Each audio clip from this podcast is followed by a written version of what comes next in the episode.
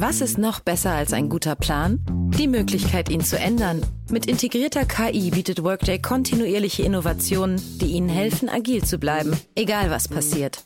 Workday, the finance and HR system for a changing world. Werbung von Avia Life, einem führenden Schweizer Unternehmen in der Longevity-Forschung. Avea bietet mit Nahrungsergänzungsmitteln effektive Lösungen für gesundes Altern und Verjüngung, damit sich Menschen so lange wie möglich gestärkt, lebendig und jugendlich fühlen. Bei der Entwicklung seiner hochwertigen Supplements nutzt Avea deshalb Inhaltsstoffe, die auf der Basis empirisch zusammengetragener und bewerteter wissenschaftlicher Erkenntnisse ausgewählt werden. Avea-Produkte sind für Menschen gemacht, die ihre Gesundheitsspanne verlängern und das Wohlbefinden stärken möchten. Avea ist mit der Entwicklung des Stabilizers ein Durchbruch in der Blutzuckerregulierung gelungen. Der Stabilizer kombiniert drei kraftvolle natürliche Inhaltsstoffe, die gemeinsam die Aufnahme von Kohlenhydraten aus den Mahlzeiten reduzieren und Blutzuckerschwankungen minimieren. Dadurch können durchschnittlich 40 Prozent der Kohlenhydrate bei der Nahrungsaufnahme blockiert werden. Hohe Blutzuckerwerte und Zuckerabstürze werden so vermieden. Der Stabilizer fördert eine reduzierte Fettspeicherung und unterstützt das Gewichtsmanagement. Er ist also ein guter Wegbegleiter für ein gesünderes Leben. Gerade bei festen kohlenhydratreichen Mahlzeiten wie Geschäftsessen, Geburtstagen oder anderen Feierlichkeiten, bei denen die Ernährung nicht immer optimal ist und zu viel Zucker konsumiert wird, ist der Stabilizer perfekt geeignet. Die einzigartige Formel unterstützt Ihren Körper dabei, einen ausgeglichenen Blutzuckerspiegel aufrechtzuerhalten sorgt für einen verbesserten Energiehaushalt und trägt zu weniger Heißhunger auf Süßes bei. Die Anwendung ist einfach, eine Kapsel, zehn Minuten vor einer festen Mahlzeit, maximal zweimal am Tag. Für die sprichwörtliche Qualität und Reinheit birgt, dass Avea alle Produkte in der Schweiz entwickelt und testet. Die Inhaltsstoffe werden aus Rohwaren von qualitätsgeprüften, vertrauenswürdigen Lieferanten gewonnen. Außerdem bietet Avea eine Vielzahl von Produkten an, die auf die individuellen Bedürfnisse der Kunden abgestimmt sind. Dazu gehört auch ein DNA plus BioAge-Test, der den Kunden tiefe Einblicke in ihre genetische Verfassung ermöglicht. Neugierig geworden? Mehr Informationen gibt es unter avea-live.com. Avea bietet allen BTO-Hörern den Stabilizer mit 15% Preisvorteil auf die Erstbestellung. In den Shownotes dieser Episode finden Sie dafür den speziellen BTO-Code. Avea gewährt Ihnen eine 90-Tage-Geld-Zurück-Garantie, sodass Sie das Bundle risikofrei testen und sich selbst überzeugen können. Avea. Bestimme selbst, wie du alterst.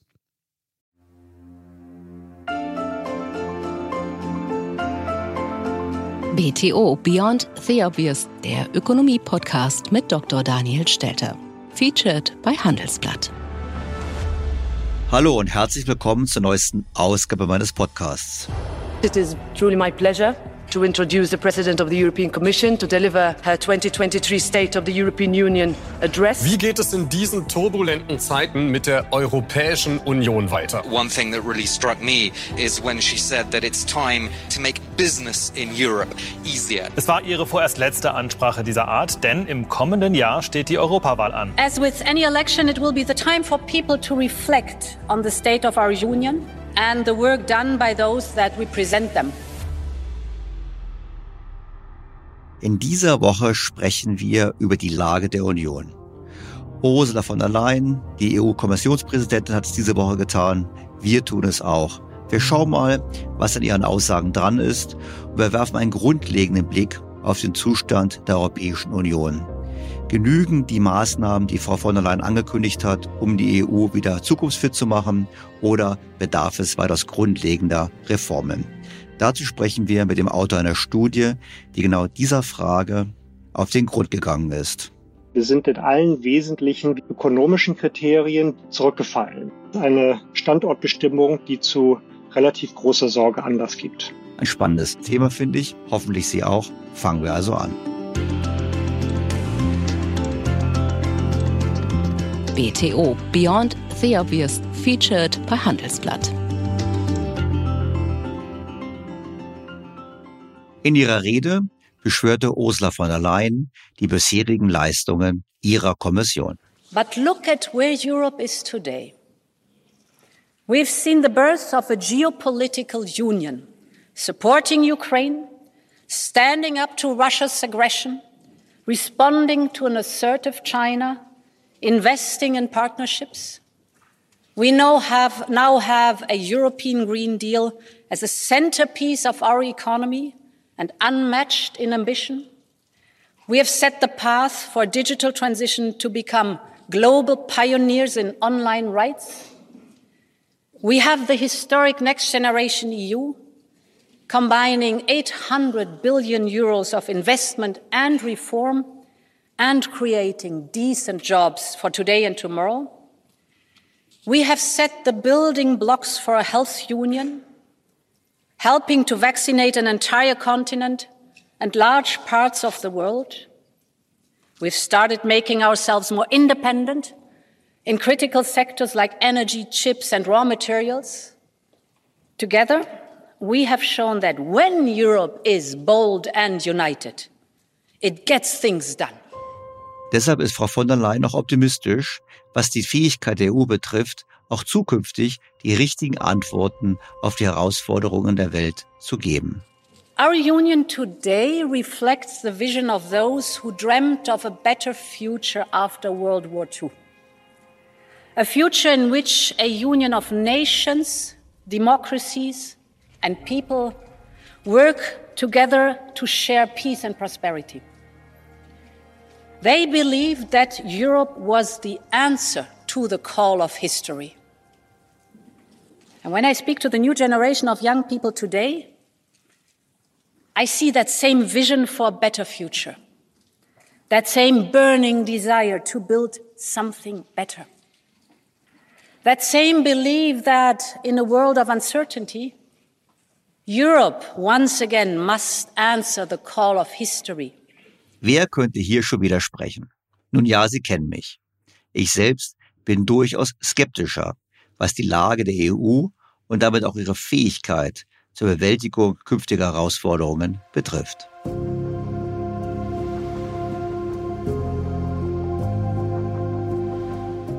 Zuletzt hatten wir uns in Folge 201 mit der Lage der EU kritisch auseinandergesetzt. In Reaktion auf diese Folge schrieb mir der Hörer Tobias Tunsch Folgendes. Lieber Herr Dr. Stelter, ich war ehrlich gesagt schockiert über die Ausarbeitung am Anfang Ihres Podcasts 201 vom 30. Juli. Darin bestätigen Sie mit harten Fakten, wie weit Deutschland und Europa gegenüber den USA in der Leistungsfähigkeit und dem Wohlstand zurückfallen. Mir stellt sich mittlerweile die Frage, und ich bin eigentlich überzeugter Europäer, inwieweit die EU in ihrer jetzigen Form grundlegend reformiert werden muss. Hin zu mehr echter Subsidiarität, zu echtem Wettbewerb der Ideen und Freiheit der Mitglieder und weg vom Gedanken eines Zentralstaates, um die Potenziale Europas, die in der Vielfalt liegen, wieder zu entfesseln. Vielleicht wird Großbritannien in 15 Jahren doch besser dastehen, wenn die EU so weitermacht wie bisher. Es wäre interessant, wenn Sie diese Frage einmal in einem der nächsten Podcasts aufgreifen würden. Und genau das wollen wir heute versuchen. Hintergrund der Zuschrift war mein damaliger Vergleich zwischen der wirtschaftlichen Entwicklung der EU und den USA. In der Folge 201 mit dem Titel Ökoliberal statt ökosozialistisch ging es eigentlich um die Klimapolitik. Zu Beginn des Podcastes habe ich aber auf einige Fakten bezüglich der wirtschaftlichen Entwicklung in der EU und den USA hingewiesen. Konkret habe ich daran erinnert, dass im Jahre 2008 die Wirtschaft der EU etwas größer war als die der USA. Wir erwirtschafteten 16,2 Billionen US-Dollar, während die USA es damals auf nur in Anführungsstrichen 14,7 Billionen US-Dollar brachten. Bis Ende 2022 ist die US-Wirtschaft auf 25 Billionen US-Dollar angewachsen, während die EU und das Vereinigte Königreich es zusammen nur auf 19,8 Billionen US-Dollar gebracht haben. Das heißt, die amerikanische Wirtschaft ist mittlerweile um fast ein Drittel größer. Und rechnet man das Vereinigte Königreich raus, dann sind die USA mittlerweile sogar fast 50 Prozent größer, was die Wirtschaftsleistung betrifft, als die Europäische Union. Ich habe damals das Wall Street Journal zitiert, welches das Ausmaß des Rückstands Europas unter der Schlagzeile Europeans are becoming poorer so beschrieb. Die Europäer stehen vor einer neuen wirtschaftlichen Realität, die sie seit Jahrzehnten nicht mehr erlebt haben. Sie werden ärmer. Das Leben auf einem Kontinent, der von Außenstehenden lange Zeit wegen seiner Lebenskunst beneidet wurde, verliert rapide an Glanz, da die Kaufkraft der Europäer schwindet. Da sich die Konsumausgaben im freien Fall befinden, geriet Europa zu Beginn des Jahres in eine Rezession, was das Gefühl des relativen wirtschaftlichen, politischen und militärischen Niedergangs verstärkte, der zu Beginn des Jahrhunderts einsetzte. Der entscheidende Punkt ist hier, es begann zu Beginn des Jahrhunderts. Es begann also im Jahr 2000, es begann nicht mit der Euro- und Finanzkrise. Das Wall Street Journal erläutert in dem Artikel den relativen Niedergang anhand vielfältiger Indikatoren, um dann eine ziemlich harte, wie ich finde, These aufzustellen. Den Daten des Internationalen Währungsfonds zufolge wuchs die Wirtschaft der Eurozone in den letzten 15 Jahren, gemessen in Dollar, um etwa 6 Prozent, verglichen mit 82 Prozent in den USA. Damit ist das durchschnittliche EU-Land pro Kopf ärmer als jeder US-Bundesstaat mit Ausnahme von Idaho und Mississippi. Wenn der aktuelle Trend anhält, wird die Kluft zwischen der Wirtschaftsleistung pro Kopf in den USA und der EU bis 2035 so groß sein wie heute zwischen Japan und Ecuador. Leider, und hierin liegt meine Skepsis begründet, im Vergleich zu Frau von der Leyen, spricht wenig bis gar nichts dagegen, dass es so weit kommt.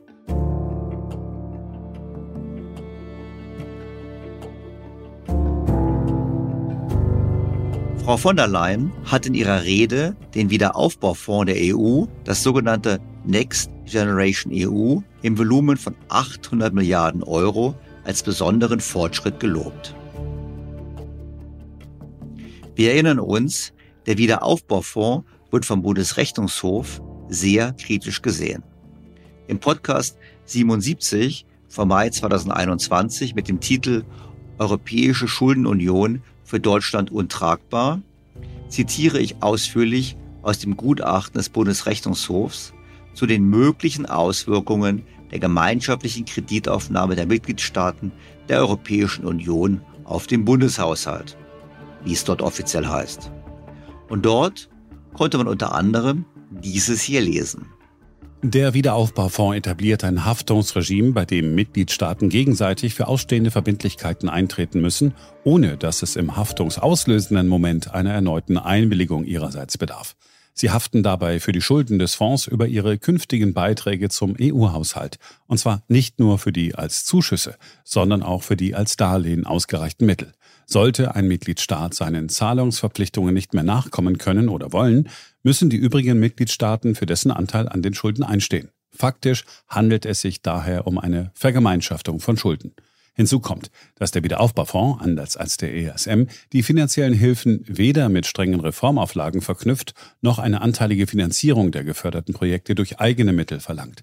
Ob und wie weit der Wiederaufbaufonds die in ihnen gesetzten Erwartungen erfüllen kann, erscheint fraglich. Wie sehr das zutrifft, wissen wir schon seit dem Millionenprogramm für die Aufhübschung der italienischen Dörfer. Das hatten wir schon im Podcast.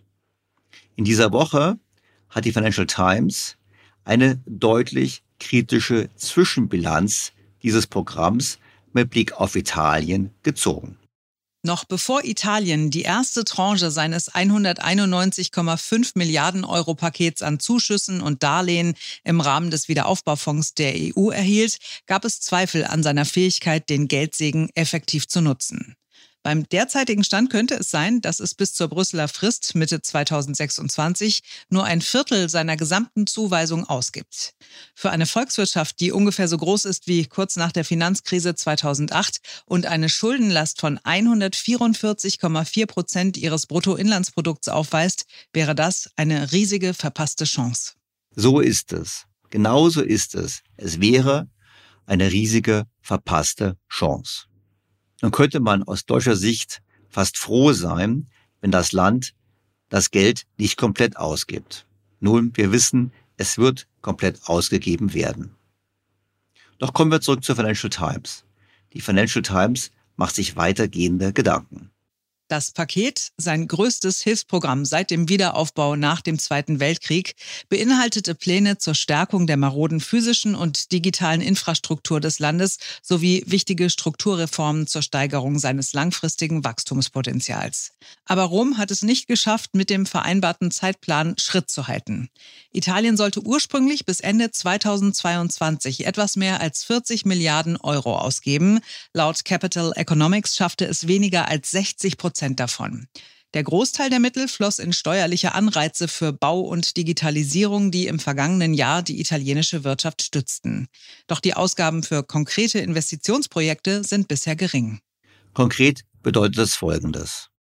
Der Wiederaufbaufonds wirkt wie ein Konjunkturprogramm, aber es ist eben kein Programm, welches das Wachstumspotenzial des Landes hebt. Doch genau das bräuchte Italien eigentlich. Genau das bräuchte die EU eigentlich. Wir bräuchten Maßnahmen, die dazu führen, dass das Wachstumspotenzial steigt, weil nur dann die Staatsschulden auch tragbar sind und vor allem auch künftiger Wohlstand geschaffen werden kann. Genau das passiert aber nicht. Und das Problem ist hier nicht nur das Ausgeben von Geld, sondern eben auch die Prioritäten bei der Geldausgabe. Woran liegt das? Die Financial Times fasst zusammen. Als Gründe für den Rückstand werden Managementprobleme, hohe Kosten sowie Arbeitskräfte und Materialmangel genannt. Es war schon immer eine große Aufgabe, in fünf Jahren Mittel in Höhe von 10 Prozent des Bruttoinlandsprodukts aufzunehmen. Besonders hoffnungsvoll war beispielsweise das Ziel, in 16 Städten über 200 Kilometer neue grüne ÖPNV-Infrastruktur zu bauen. Das kann man so formulieren. Und wie steht es mit den Reformen? Schließlich hat die Politik uns ja versprochen, dass im Gegenzug für die finanzielle Hilfe entsprechende Strukturreformen ergriffen werden. Können wir wenigstens darauf hoffen, dass diese Reformen kommen? Die Financial Times zeigt sich skeptisch. Meloni will einige Strukturreformen abschwächen. Dazu gehört die Verbesserung der Effizienz des öffentlichen Sektors, die Stärkung des Wettbewerbs sowie Ziele zur Reduzierung von Rückständen bei Gerichten und Steuerhinterziehung. Viele Reformen zielen darauf ab, ein höheres Produktivitätswachstum zu unterstützen, was dazu beitragen kann, die Staatsverschuldung Italiens auf eine nachhaltigere Grundlage zu stellen. Es wäre ein Fehler, diese Versprechen zurückzunehmen. Wir wissen natürlich, dass Reformen schwer zu realisieren sind. Das galt ja auch in Deutschland. Kein Wunder, dass Frau Merkel in ihrer gesamten Amtszeit keine einzige Reform dieser Art durchgeführt hat. Wie wichtig die Maßnahmen wären, gerade in Italien, ist bekannt. Schätzungen gehen dahin, dass in Italien pro Jahr rund 100 Milliarden Euro an Steuern hinterzogen werden. Ich spreche also dafür, hier etwas zu reformieren. Aber der Staat macht recht wenig gegen diese Steuerhinterziehung. Immerhin sollen neun Millionen Steuerpflichtige, also fast die Hälfte, mit Steuerzahlungen im Verzug sein. Und das bereits seit vielen Jahren. Der Berg an Steuerausständen, der sich in den vergangenen 20 Jahren aufgebaut hat, wird auf einen Gesamtbetrag von sage und schreibe 1000 100 Milliarden Euro geschätzt. Auch das hatten wir schon ausführlich in diesem Podcast. Das heißt, der italienische Staat hätte schon Möglichkeiten, etwas zu tun, aber er tut sich schwer, die Maßnahmen zu ergreifen. Kein Wunder, dass die Financial Times zu einem kritischen Fazit kommt. Italien ist ein Maßstab für die Beurteilung des Erfolgs des EU-Programms. Es liegt im Interesse Brüssels, den Plan mit Rom zu überarbeiten. Es wird wichtig sein, den wichtigsten Infrastrukturprojekten Priorität einzuräumen, Anreize für grüne Energie zu unterstützen und Strukturreformen nicht ins Wanken zu bringen. Was in Italien, der drittgrößten Volkswirtschaft des Blocks, passiert, ist für die europäische Wirtschaft und ihre Finanzstabilität von Bedeutung. Italien braucht mehr als 191,5 Milliarden Euro, um die Wende herbeizuführen. Eine effektive Nutzung der RRF würde es dem Land aber zumindest einen Schritt näher bringen, aus seiner jahrzehntelangen Malaise geringen Wachstums herauszukommen.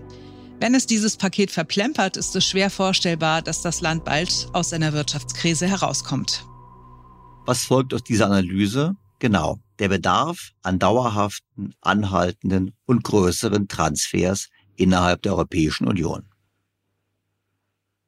Passenderweise hat Mario Draghi, Vorgänger Melonis als Ministerpräsident Italiens und zuvor langjähriger Präsident der EZB, in einem Beitrag für den britischen Economist genau das gefordert. Mehr Transfers. Europa hat daher zwei Optionen. Eine besteht darin, die Steuer- und Beihilfevorschriften zu lockern, damit die Mitgliedstaaten die volle Last der notwendigen Investitionen tragen können. Da der fiskalische Spielraum in der Eurozone jedoch nicht gleichmäßig verteilt ist, wäre ein solcher Ansatz suboptimal. Wenn einige Länder ihren fiskalischen Spielraum nutzen können, andere jedoch nicht, dann sind die Auswirkungen aller Ausgaben geringer, da keines in der Lage ist, Klima- oder Militärsicherheit zu erreichen. Die zweite Option besteht darin, den finanzpolitischen Rahmen und den Entscheidungsprozess der EU neu zu definieren, um sie an unsere gemeinsamen Herausforderungen anzupassen. Womit Mario Draghi, wie er schreibt, letztlich nichts anderes meint als gemeinsame Schulden. Diese seien auch, so schreibt er, billiger. Das stimmt natürlich nicht für Deutschland. Denn für Deutschland würde die Finanzierung teurer werden. Zum einen, weil es über den Umweg der EU teurer ist und zum anderen, weil die Kreditwürdigkeit Deutschlands abnehmen wird aufgrund der latenten Verpflichtungen, die wir eingehen im Rahmen von Bürgschaften und eben auch gemeinsamen Schulden. Das heißt, die steigenden Zinsen würden die Finanzierung in Deutschland überproportional belasten. Man kann es aber auch so auf den Punkt bringen. Weil Italien das Geld schon ausgegeben hat, ist es benachteiligt. So zumindest die Auffassung von Mario Draghi. Und das muss dann eben entsprechend über Transfers und über gemeinsame Schulden korrigiert werden. Wir sehen, der Bundesrechnungshof hatte sehr wohl recht mit seiner Warnung, die er bereits vor zwei Jahren ausgesprochen hat. Schwerer wiegen jedoch die langfristigen Risiken im Zusammenhang mit der gemeinschaftlichen Kreditaufnahme.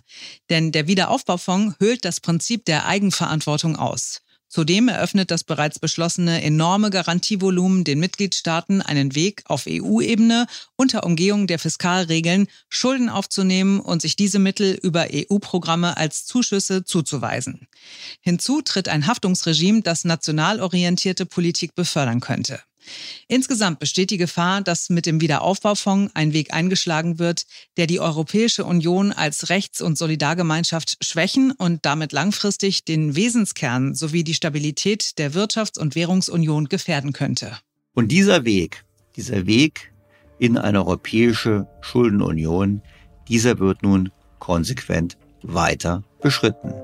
Und es wird nichts bringen, weil wir haben gesehen, dass die Mittel eben entweder nicht verwendet werden können oder aber die Verwendung nicht dazu geeignet ist, den Bedarf an zukünftigen Transfers zu reduzieren.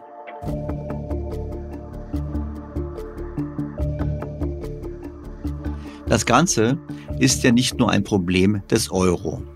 Es ist ein Problem der EU, worauf der Hörer Tobias Tunsch entsprechend abgehoben hat. Passend zu dem Thema der EU, des Zustands der EU, ist in diesen Tagen eine Studie erschienen. Unter dem Titel Quo Vadis Europa hat das Zentrum für europäische Politik die Lage der EU analysiert und Vorschläge für eine Reform ausgearbeitet. Abgesehen davon, dass der Titel nicht stimmt, ist die EU doch nicht Europa, enthält die Studie wichtige Feststellungen dank eines klaren Blicks auf die unstrittigen Herausforderungen. Die entscheidenden Aussagen der Studie sind folgende. Erstens, Europa leidet unter einem erkennbaren Defizit an klaren Zukunftsstrategien, die eine planvolle und rationale Bewältigung anstehender Probleme ermöglichen würden. Das klingt jetzt ziemlich kompliziert, aber im Kern ist es klar. Es gibt keine Strategie, vor allem eine Strategie, die sich an den echten Problemen der EU orientiert, würde ich ergänzen. Zweiter Punkt. In den letzten 15 Jahren waren es weniger kluge politische Handlungen als vielmehr die inflationäre Politik der EZB, die das Schiff Europa über Wasser gehalten haben. Das ist auch richtig. Die Politik des billigen Geldes hat es geholfen, die Strukturprobleme der EU und des Euros zu kaschieren. Nur, wir wissen auch, die EZB kann nicht mehr so wie in der Vergangenheit, denn die Inflation ist zurück. Die dritte Aussage, die ich für wichtig halte, war folgende. Europa bleibt damit auch für Unternehmer und Investoren in vielen Bereichen nur zweite Wahl, was bei Investitionsentscheidungen oftmals grundlegende Kompromisse erfordert. Ja, die Autoren formulieren es vorsichtig. Kompromisse. Im Klartext ist es folgendes. Wer als Unternehmer und Investor frei entscheiden kann, überlegt sich mindestens zweimal, ob er wirklich in der EU investiert. Das sind ziemlich klare Aussagen. Und diese basieren auf vielfältigen Aspekten, die in der Studie angesprochen werden. Schauen wir uns die Studie genauer an. Zunächst beschreiben die Autoren die bekannten externen Herausforderungen. Die zunehmende Fragmentierung des globalen Handels, Stichwort Deglobalisierung, die, wie die Autoren schreiben, wachsenden Schäden durch den Klimawandel, einen globalen Technologiewettlauf, ein Wettlauf um Rohstoffe, um die künstliche Intelligenz als ein Gamechanger und über die Gefahren für die kritische Infrastruktur, vor allem auch durch Hackerangriffe und ähnliches. Ich will an dieser Stelle die Punkte nicht einzeln behandeln. Nur kurz die Aussagen zum Thema globaler Technologiewettlauf, denn die fand ich besonders interessant, aber auch alarmierend. Die Autoren zeigen nämlich auf, dass die EU bei den Zukunftstechnologien immer mehr abgehängt wird. Entscheidende Impulse für einen verschärften globalen Innovationswettbewerb gingen in jüngerer Zeit von China aus. Ein wesentlicher Ausdruck davon ist der ehrgeizige Langfristplan Made in China 2025 der Regierung, mit dem China schrittweise bis 2049 zur global führenden Industrienation aufsteigen will. Im Kern steht die Stärkung der Innovationskraft mit Fokus auf zehn Schlüsselindustrien. Im Bereich der Forschungsaktivitäten hat die Volksrepublik mittlerweile den Anschluss an die Weltspitze gefunden. Der jüngst erschienene Critical Technology Tracker des Australian Strategic Policy Institute identifiziert auf Basis einer Analyse wissenschaftlicher Publikationen China als globalen Leader im Bereich High-Impact-Forschung bei 37 von 44 betrachteten kritischen Technologien. Bei insgesamt 25 dieser Technologien sehen die Autoren ein mittleres bis hohes Risiko für eine zukünftige Monopolstellung Chinas, darunter anerkannte Schlüsseltechnologien wie Batterien, Photovoltaik und Nanotechnik. Bei den restlichen sieben Technologien, vor allem aus dem Bereich Information- und Kommunikationstechnologien, werden die USA als Leader identifiziert. Die USA haben darauf bekanntlich reagiert mit ihrem sogenannten Inflation Reduction Act, was ja nichts anderes ist als ein schuldenfinanziertes, protektionistisches Reindustrialisierungsprogramm für die USA. Und wie sieht es in Europa aus? In Europa sieht es schlecht aus. Für das Geschäftsmodell Europas bedeutet der verschärfte Technologiewettbewerb eine strategische Herausforderung. In der Vielfalt an Zukunftstechnologien gilt es, den für Europa richtigen Mix aus Innovations- und Adoptionsstrategien zu finden. Das Ziel einer globalen Technologieführerschaft auf breiter Front erscheint dabei unrealistisch angesichts des bestehenden Vorsprungs Chinas und der USA. Ich finde das interessant. Wenn von 44 kritischen Technologien keine einzige von Europa dominiert wird, dann sind wir offensichtlich komplett abgehängt. Die Autoren fordern mit Blick auf Technologie Folgendes. Die Aufgabenstellung für Europa in einer sich technologisch neu aufstellenden Weltwirtschaft besteht damit vor allem in der klugen Fokussierung Eigene Forschungsressourcen sollten vorrangig in den Ausbau sich abzeichnender komparativer Vorteile fließen, bestehende interne Innovationshemmnisse beseitigt werden. Was wir vor allem brauchen, ist eine massive Qualitätssteigerung in der Bildung. Das haben wir im Podcast in der vergangenen Woche ja ausführlich besprochen. Natürlich werden jetzt einige sagen, aber hier hat doch Mario Draghi recht. Wir sollten gemeinsam mehr Schulden machen entsprechend versuchen gegenzuhalten. Ja, So kann man argumentieren. Man könnte aber auch argumentieren, wir selber haben die Möglichkeit, mehr für Deutschland zu tun. Wir sollten es entsprechend auch tun, indem wir entsprechende Maßnahmen und Investitionen in Deutschland fördern. Aber es ist eben nicht mit Geld alleine getan. Man braucht auch die richtigen Ziele. Die deutsche Forschung, die europäische Forschung orientiert sich immer mehr und fast ausschließlich in Richtung Green Deal. Gerade in Europa ist das der Fall, wie auch Frau von der Leyen in der Rede ausgeführt hat. Nur, wenn wir uns diese Bereiche beschränken, dann blenden wir eben andere wichtige Bereiche aus und haben keine Chance mitzumachen. So oder so, ich wiederhole meinen Punkt, es genügt nicht, Geld zu haben, man braucht auch Top-Universitäten, Top-Schulen und Maßnahmen, möglichst viele Kinder, gerade im Bereich von Mathematik und Sprachkompetenz, sehr, sehr gut auszubilden. Hier liegt der entscheidende Unterschied zu China. Wissen wir doch, dass in China fast 50 Prozent der Kinder das höchste mathematische Leistungsniveau erreichen und in Deutschland sind es weniger als 5 Prozent. Doch kommen wir zurück zur Studie. Interessanter wird die Studie, wenn sie die internen Strukturprobleme der EU betrachtet. Diese schauen wir uns auch an. Punkt eins ist für die Autoren die Bedrohung des Grundkonsenses. Die letzten Jahre sind durch eine Zunahme an politischer Konfrontation zwischen den EU-Mitgliedstaaten gekennzeichnet. Das betrifft nicht nur regulatorische Detailfragen oder die strategische Ausrichtung der EU, sondern berührt mittlerweile auch die Grundwerte der Europäischen Gemeinschaft. Die Grundwerte der EU sind gemäß Artikel 2 des Vertrages über die Europäische Union die Achtung der Menschenwürde, Freiheit, Demokratie, Gleichheit, Rechtsstaatlichkeit und die Wahrung der Menschenrechte. Zwei Mitgliedstaaten stehen im Zentrum der Kontroverse, Polen und Ungarn. Die Themen sind uns bekannt. Wobei ich persönlich sagen würde, dass es zum Teil eine Entwicklung in der EU gibt, wo sich mehr Staaten zumindest beim Thema Migration in Richtung der Haltung von Ungarn bewegen. Aber so und so ist unstrittig, dass Ungarn und Polen den Zusammenhalt der EU dahingehend gefährden, weil sie in der Tat sich von den Grundsätzen der EU entfernen. Die EU wird durch diese Konflikte, das führen die Autoren aus, zweifellos in ihrer Handlungsfähigkeit eingeschränkt. Der Konflikt berührt die Grundfesten der EU sowohl hinsichtlich der Verteilung der Entscheidungskompetenzen zwischen Brüssel und der nationalen Ebene als auch der Natur der Grundrechte der EU-Bevölkerung. Die Vertreter beider Regierungen bekunden mittlerweile sehr offen, dass sie die EU in dieser Hinsicht grundlegend reformieren wollen. Damit erreicht die Auseinandersetzung die Ebene elementarer gesellschaftlicher Fragen wie das Verhältnis von Individuum, Staat und Religion und so letztendlich das Menschenbild.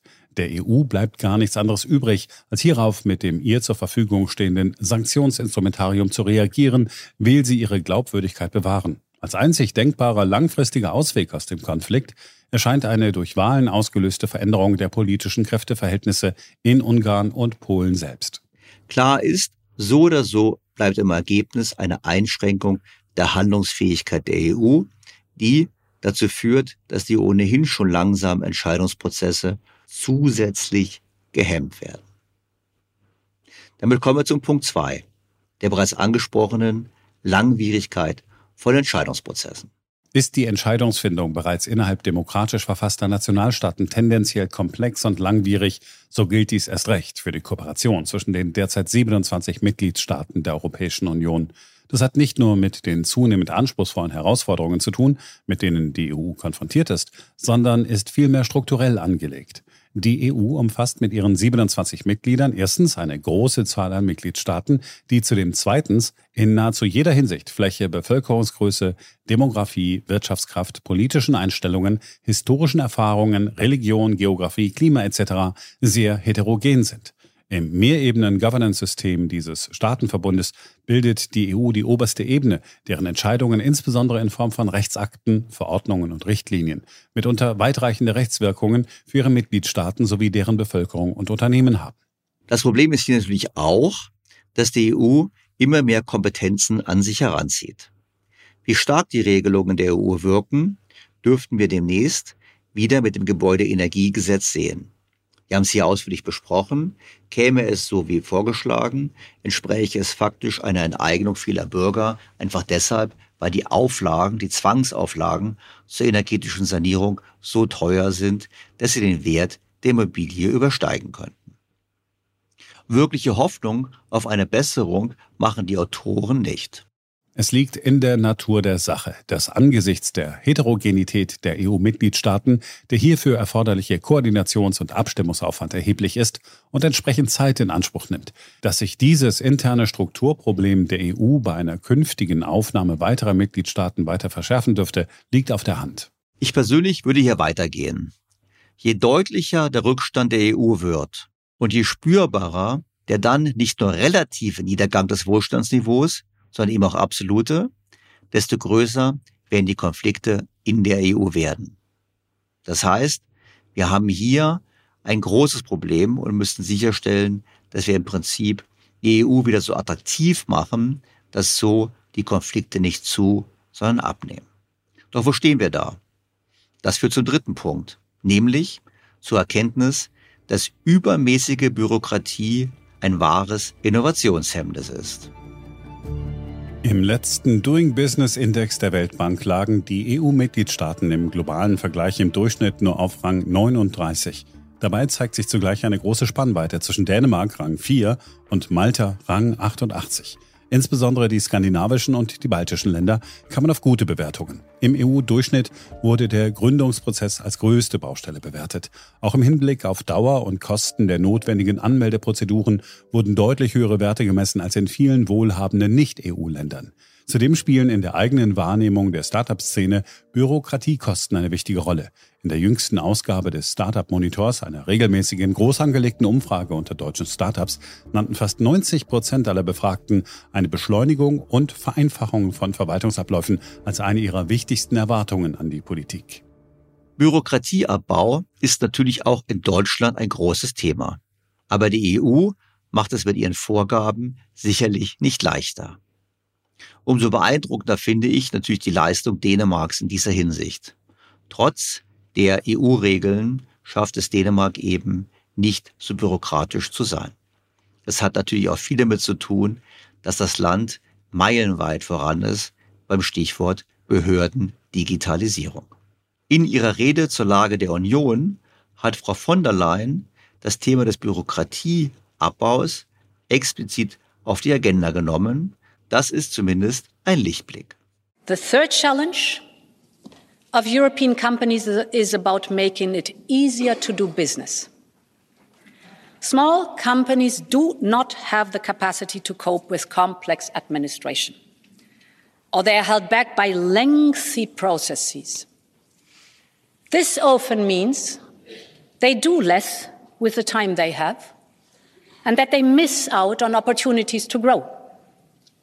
This is why, before the end of the year, we will appoint an EU SME envoy reporting directly to me. We want to hear directly from small and medium enterprises about their everyday challenges. For every new piece of legislation, we conduct a competitiveness check by an independent board.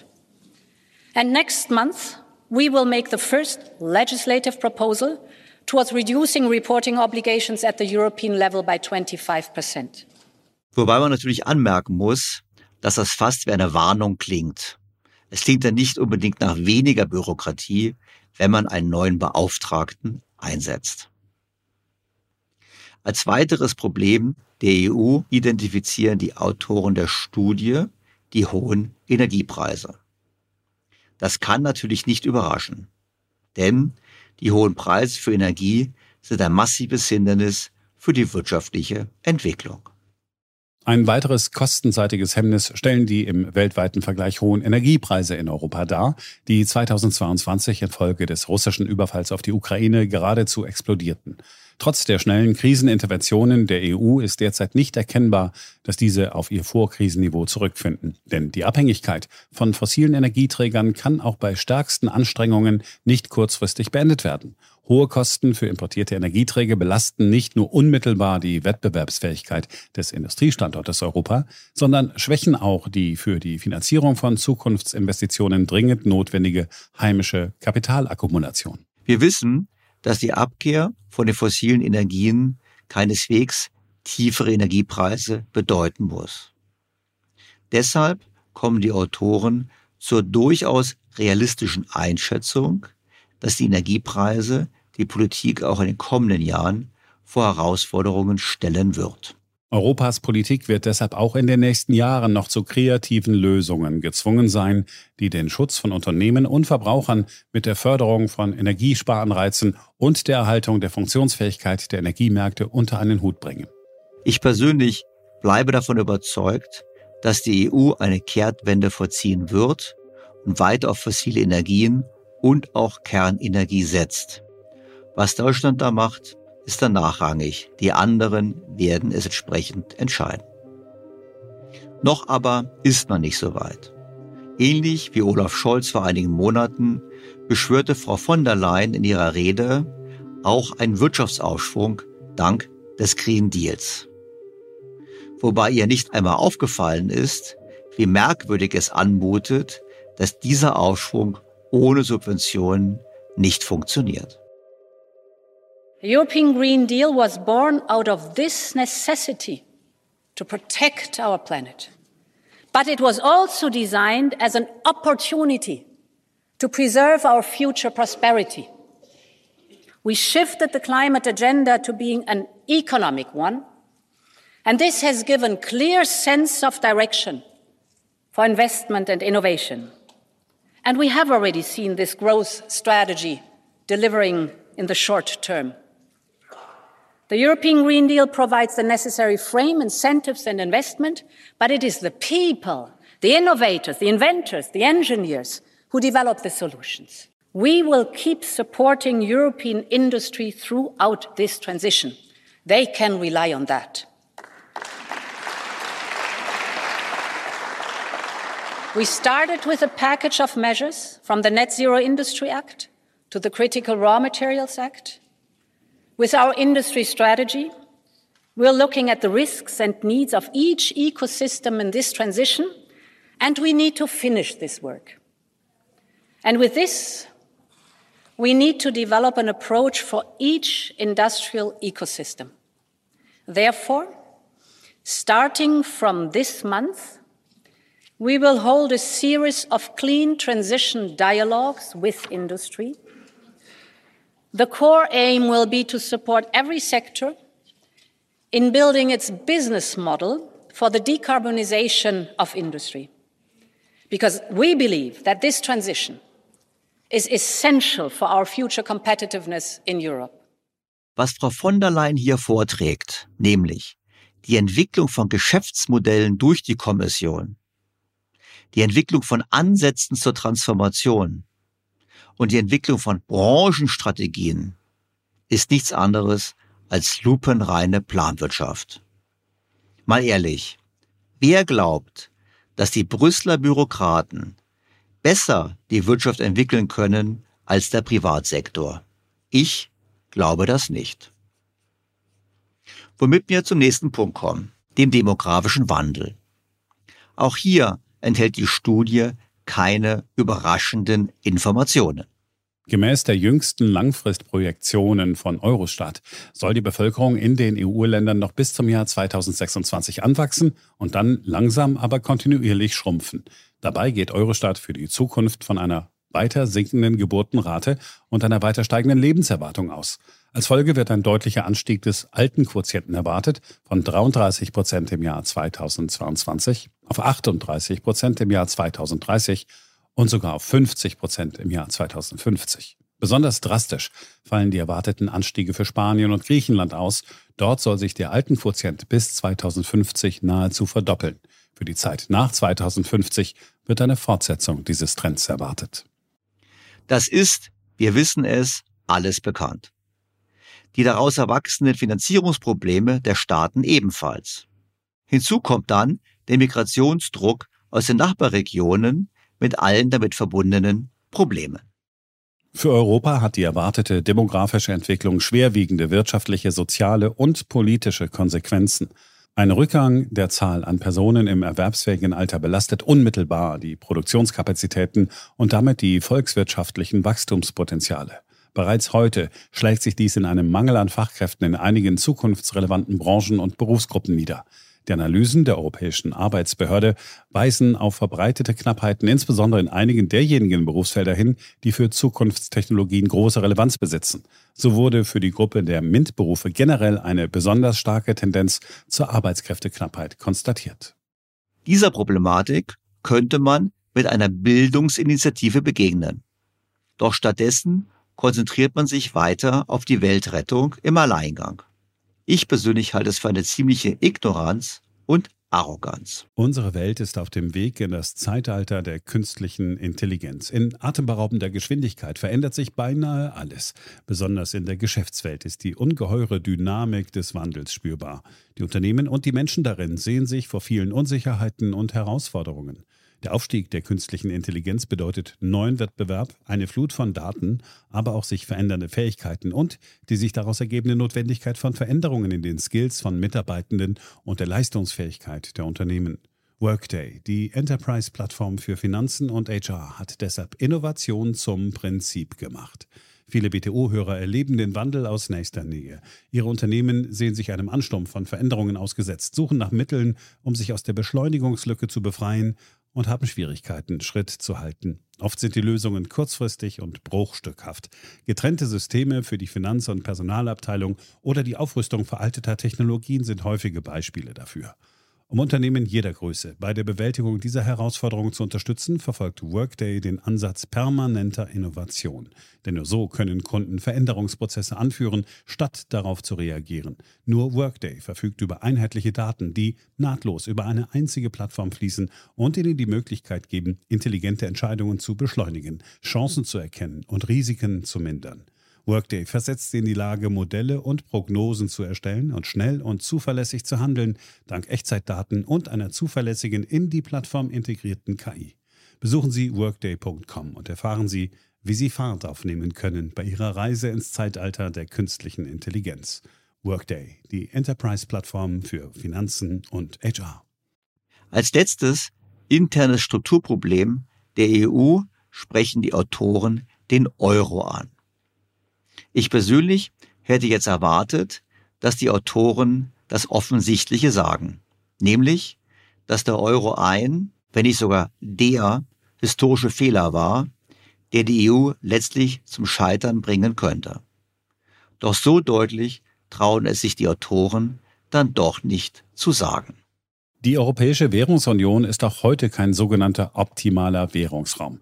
Er muss also speziell in Krisen geld- und fiskalpolitisch stabilisiert werden. Aus dem Jahr 2012 stammt der bis heute berühmte Satz des damaligen Präsidenten der Europäischen Zentralbank Mario Draghi. Within our mandate, the ECB is ready to do whatever it takes to preserve the euro. And believe me, it will be enough. Dieser Satz hat seitdem die europäische Politik wesentlich bestimmt. Neben der fiskalischen Umverteilung, die dafür erforderlich ist, hat sich das politische Verhandlungsgleichgewicht verschoben. So mag der Brexit, so nachteilig er für Großbritannien selbst sein mag, nicht zuletzt, obgleich kein Mitglied der Währungsunion, durch deren Krisen mit ausgelöst worden sein. Der Brexit wiederum hat das politische Gleichgewicht in der EU verschoben, unter anderem zu Ungunsten Deutschlands und anderer eher stabilitätsorientierter Länder. Das ist eine Aussage, der man bzw. ich nur vollumfänglich zustimmen kann. Und die Folgen sehen wir ja bereits, wie zuvor diskutiert. Doch was sollte nun die EU tun? Wir haben die Herausforderungen gesehen, wir haben die internen Probleme gesehen, jetzt geht es um das Sanierungsprogramm. Die Autoren definieren in ihrer Studie verschiedene zentrale Handlungsfelder, und orientieren sich dabei an den externen Herausforderungen. Also Handelspolitik, Energiepolitik, Technologiepolitik. Dabei gehen die Autoren mir in der Studie persönlich nicht weit genug. Sie zitieren oftmals Papiere der EU-Kommission, fassen die Aussagen zusammen und schließen sich den dortigen Vorschlägen an. Ich glaube, das geht nicht weit genug, beziehungsweise es geht nicht an die grundlegenden Wurzeln des Problems. Und deshalb habe ich mir gedacht, ich frage einen der Autoren direkt, was er denn meint, was zu tun ist, um die EU zu sanieren. Ich habe deshalb einen der Autoren der Studie, Professor Dr. Henning Vöpel, Direktor des Zentrums für europäische Politik, angesprochen.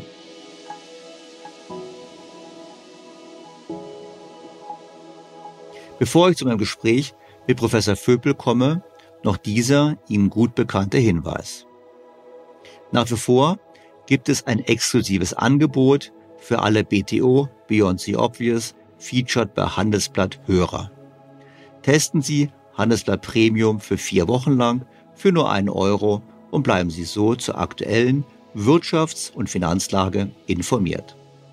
Mehr erfahren Sie unter handelsblatt.com-mehr Perspektiven und wie immer in den Show Notes zu dieser Ausgabe. Doch jetzt zu meinem Gespräch mit Professor Henning Vöpel.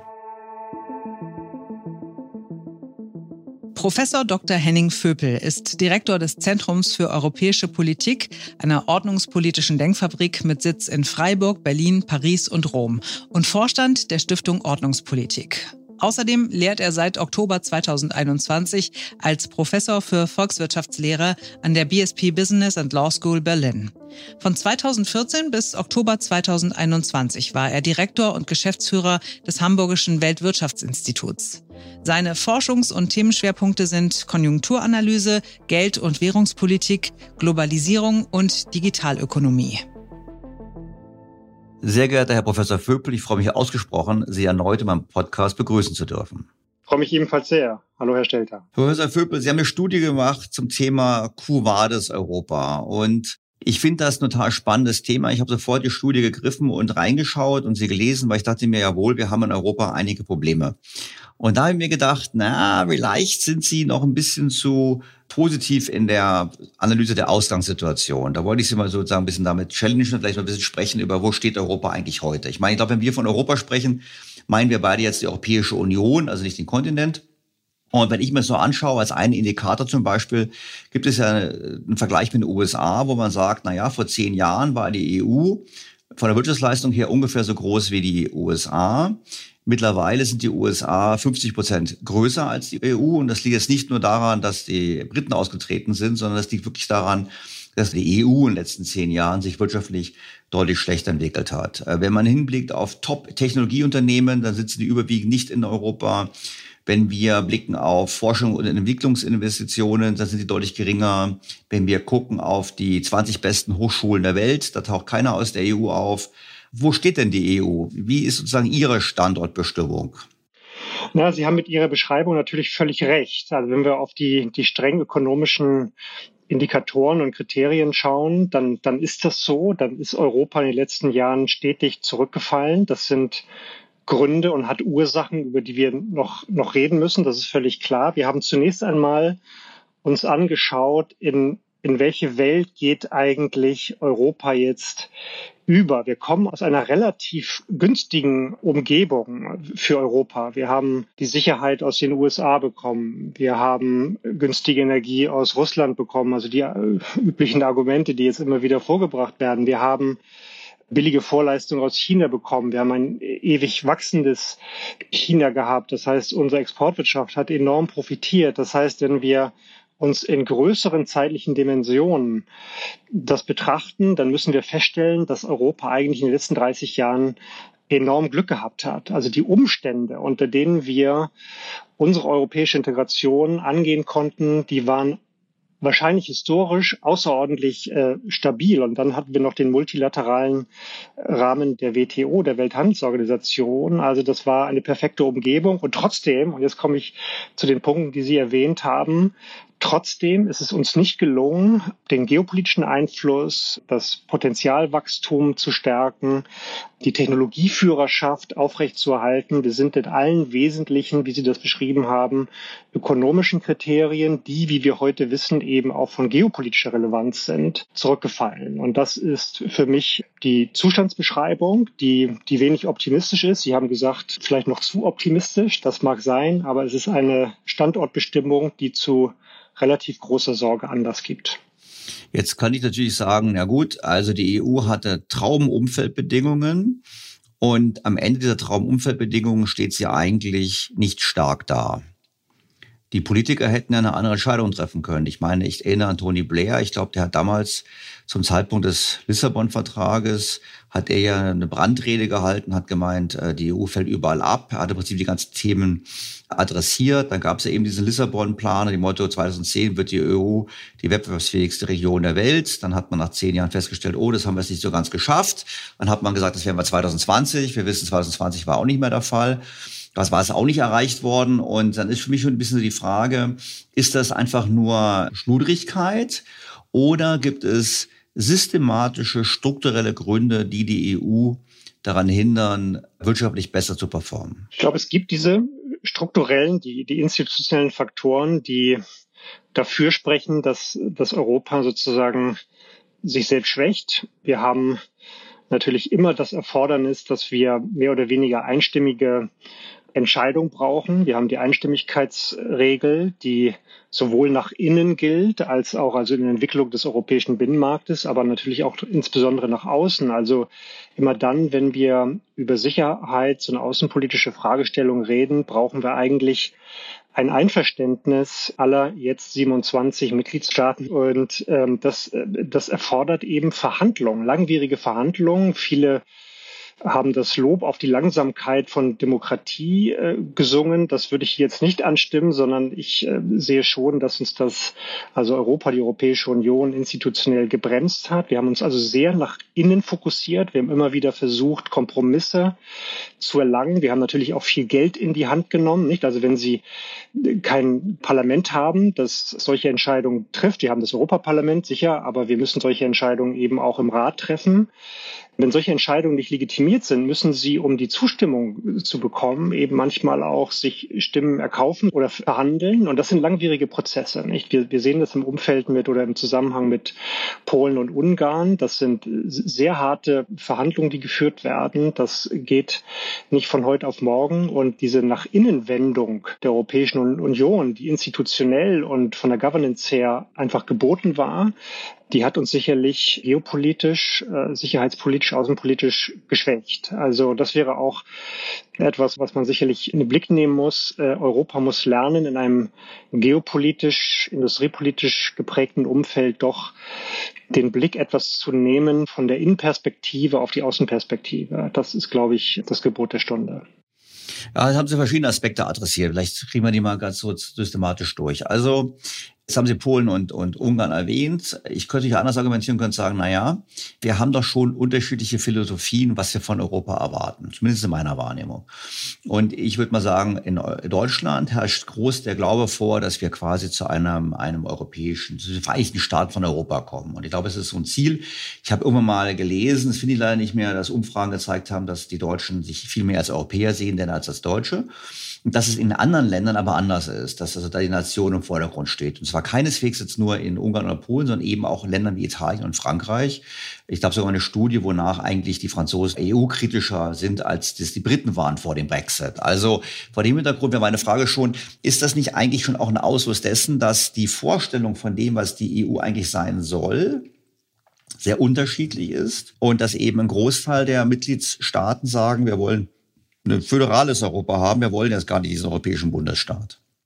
Das ist so. Und wir haben diese beiden großen Varianten oder, oder Modelle vielleicht. Also sag mal, das Europa der, der Vaterländer, das klingt jetzt etwas, etwas altmodisch, aber das äh, ist die Vorstellung, dass wir im, im Wesentlichen ein Bund sind äh, souveräner Staaten und umgekehrt natürlich die Vorstellung von Vereinigten Staaten von Europa. Und das sind natürlich institutionell und politisch völlig unterschiedliche Pfade, die wir dann beschreiten müssen, um entweder zu dem einen oder zu dem anderen Modell zu kommen. Europa hat diese Entscheidung ehrlicherweise nie wirklich getroffen, sondern es war natürlich auch ein evolutionärer Ansatz zu sagen, wir wir gucken mal, wir haben bestimmte Vorstellungen, die wir miteinander auf dem Wege gewissermaßen miteinander verhandeln. Aber diese Grundsatzentscheidung, welches Modell wollen wir eigentlich irgendwann mal erreichen, die hat man nicht getroffen. Man ist irgendwie von einer Krise in die nächste geschlittert, ist daran auch oft gewachsen, das muss man, muss man klar sagen, und hat sich dann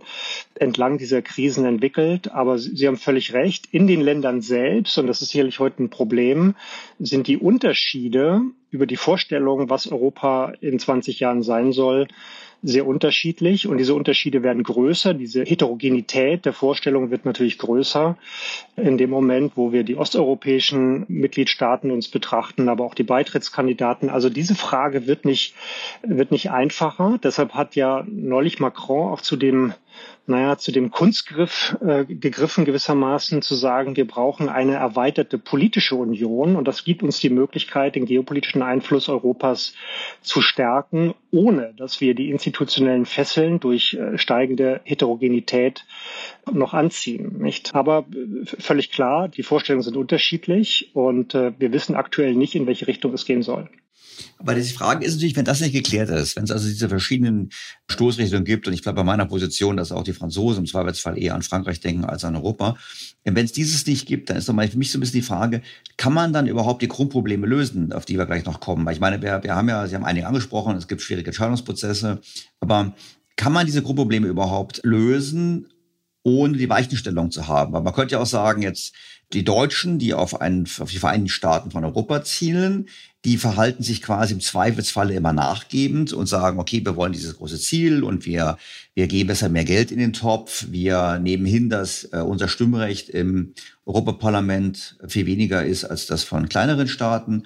Während hingegen andere sagen, es ist föderal, ich will gar keinen Bundesstaat und ich versuche jetzt nur sozusagen die maximalen Nutzen rauszuziehen für mein Land.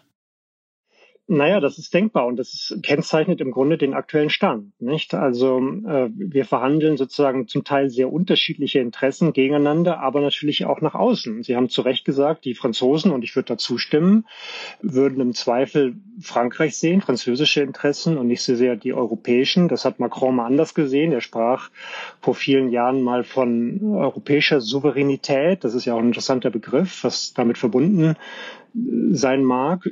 Er spricht aber auch durch die Enttäuschung, die durchaus auch aus Berlin kam, dann immer häufiger äh, jüngst von französischer Souveränität wieder. Das ist zugegebenermaßen ein Problem. Und äh, wir haben im Grunde einen Ansatz gewählt, der uns immer wieder sozusagen im Kompromiss zusammenführt. Viele sehen darin auch eine Stärke, nicht? Also wir, wir müssen immer wieder zusammenkommen und sagen, was sind eigentlich unsere gemeinsamen europäischen Interessen. Das hat uns langsam gemacht. Es gibt dem gegenüber einen anderen Ansatz, der sagt, wir müssen gerade in diesen Zeiten, in denen wir gerade leben, die geopolitische Souveränität stärken. Und das bedeutet im Umkehrschluss, und das ist, glaube ich, institutionell und politisch sehr schwierig. Wir müssten anerkennen, dass die Prinzipien der europäischen Integration in Zukunft andere sein müssten als in der Vergangenheit. Also es geht nicht mehr um die Perfektionierung des europäischen Binnenmarktes. Also wir müssen nicht noch auch die letzten Inhomogenitäten beseitigen, sondern es geht jetzt darum, Europa nach außen, im Außenverhältnis zu anderen Wirtschaftsräumen zu stärken. Das ist aber bedeutet einen ganz anderen Integrationsansatz als den, den wir bislang gelebt und, und politisch vorangetrieben haben. Die Frage ist natürlich auch in dem Zusammenhang, ob die EU die richtigen Themen verfolgt. Es gibt ja so schön den Spruch, nicht andere erfinden irgendwie neue Technologien, nehmen wir mal künstliche Intelligenz. Und die EU möchte gleich der Weltmeister sein in der Regulation dieser Themen. Es gibt auch Kritik, ich meine, auch wenn Sie aufs rechte Spektrum bei uns gucken, die AfD würde zum sagen, naja, die EU mischt sich in viele Themen ein, geht sie nichts an. Das wäre ein Thema für, ein Beispiel für falsche Themen. Oder eben das Thema, was ich gerade als Beispiel gebracht habe, dass man eben, statt zu sagen, wie bauen wir da Geschäfte auf, eher darüber nachdenkt, wie können wir da regulierend eingreifen. Ja, da stimme ich hundertprozentig zu. Das ist aus meiner Sicht eine Praxis, die sich eingeschlichen hat in Brüssel, nämlich zu glauben, Transformation und Technologieführerschaft könnte man herbei regulieren. Und ähm, das ist ganz interessant und das sehen wir tatsächlich auch gerade in den letzten Monaten und Jahren, dass die Kommission immer wieder versucht hat und, und zunehmend versucht hat, immer enger zu regulieren. Und ich halte das für falsch, weil wir dadurch eigentlich erstens eine Bürokratisierung äh, bekommen, die mittlerweile jede unternehmerische Aktivität im Grunde erstmal zumüllt mit, mit Berichtspflichten und Reportings und Standards und so weiter. Also es ist sehr mühsam geworden, in Europa eigentlich unternehmerisch äh, aktiv zu werden. Ich glaube, was rauskommt, ist eher eine, eine Form der Deformation als der Transformation. Also wir versuchen im Grunde durch Regulierung, durch Kleinstregulierung, durch kleinste Detailregulierung im Grunde die Welt in eine Schablone zu pressen, die aber nicht sozusagen neue Prosperität und echte Transformation verspricht, sondern eine Form von Deformation. Und das ist, glaube ich, etwas, was Europa zurückwirft. Vielleicht ein Beispiel noch dazu. Der Inflation Reduction Act der Amerikaner ist eigentlich sehr smart. Man kann gegen diese Form der Politik grundsätzlich argumentieren, aber wenn man sie macht, ist sie sehr smart gemacht. Und die Antwort der Europäer auf den Inflation Reduction Act, nämlich der Net Zero Industry Act, war sehr bürokratisch. Man hat eine Liste von Technologien, von Zukunftstechnologien entworfen. Da haben wir gesagt, 30 oder 40 Prozent davon wollen wir in Europa selbst produzieren können, selbst entwickeln können und so weiter. Also das war ein sehr bürokratischer, ein sehr etatistischer Ansatz, sozusagen dem Inflation Reduction Act etwas entgegenzusetzen. Und man muss sagen, dass im Grunde die Antwort Europas äh, jetzt schon erkennbar ins, ins Leere läuft. Und äh, deshalb volle Zustimmung. Äh, Europa hat sich konzentriert und konzentriert sich aktuell immer noch auf falsche Themen, aber auch auf falsche Politik- und Regulierungsansätze. So, die Frage ist natürlich jetzt, was machen wir daraus? Weil ich meine, wir haben also eigentlich ein Konstrukt, was nicht weiß, wo es hin will, beziehungsweise wo die Akteure verschiedene Bilder haben. Wir haben eine ähm, zunehmende Bürokratie in Brüssel, die sich Themen falsch annimmt. Stichwort Regulierung statt Innovation oder auch teilweise falsche Themen, also sich um Dinge kümmert, die dem Subsidiaritätsprinzip widersprechen würden. Und Gleichzeitig, was wir gesehen haben, ich habe es eingangs erwähnt, ist dieses Rückfallen der wirtschaftlichen Leistungsfähigkeit. Wir haben demografische Probleme, wir haben Innovationsprobleme. Das heißt, absehbar wird der Abstand in den USA noch größer. Ähm, Asien holt auf. Jetzt hat China gerade eine Krise. Mal schauen, wie das sich entwickelt. Aber Asien holt eigentlich auf. Wir haben Migrationsdruck aus Afrika. Das Ganze klingt für mich so ein bisschen, ich bin ja vielleicht mal der Ketzerische, da sage ich, naja, in Deutschland würde ich auch als Sanierungsfall beschreiben, aber ich würde auch sagen, die EU muss eigentlich eine grundlegende Sanierung haben, wenn sie erfolgreich sein will. Weil ich hätte immer gesagt, naja, die EU wird ja mal so als Friedensprojekt dargestellt. Ich glaube, die EU war vor allem ein Wohlstandsprojekt. Also sie hat im Prinzip den Mitgliedstaaten, den Bevölkerung, den Bürgern Wohlstand gebracht. Und das Versprechen erfüllt sie immer weniger. Und wenn sie dann die falschen Themen hat, unterminiert sie damit quasi eigentlich das Fundament, auf dem sie steht. Also vor dem Hintergrund, ja, für mich die Frage, das könnte man natürlich widersprechen, wenn ich was falsch gesagt habe, aber die Frage auch, wie können wir überhaupt es schaffen, dass wir dort einen grundlegenden Wandel bekommen? Hm, ja, ich will Ihnen gar nicht widersprechen, sondern ich, ich stimme Ihnen zu. Das Gleiche sehen wir im, im Kleinen, sage ich mal, vielleicht sogar noch etwas, etwas stärker für Deutschland. Ich weiß ja, dass Sie das in der Vergangenheit auch sehr pointiert sozusagen und aus meiner Sicht völlig richtig beschrieben haben. Das gilt sozusagen im Großen gewissermaßen auch, auch für Europa. Wir dürfen nicht vergessen, dass Deutschland, aber auch Europa im Grunde schrumpfen im Verhältnis zur Welt, also von der Wirtschaftsleistung, äh, von der Bevölkerung her.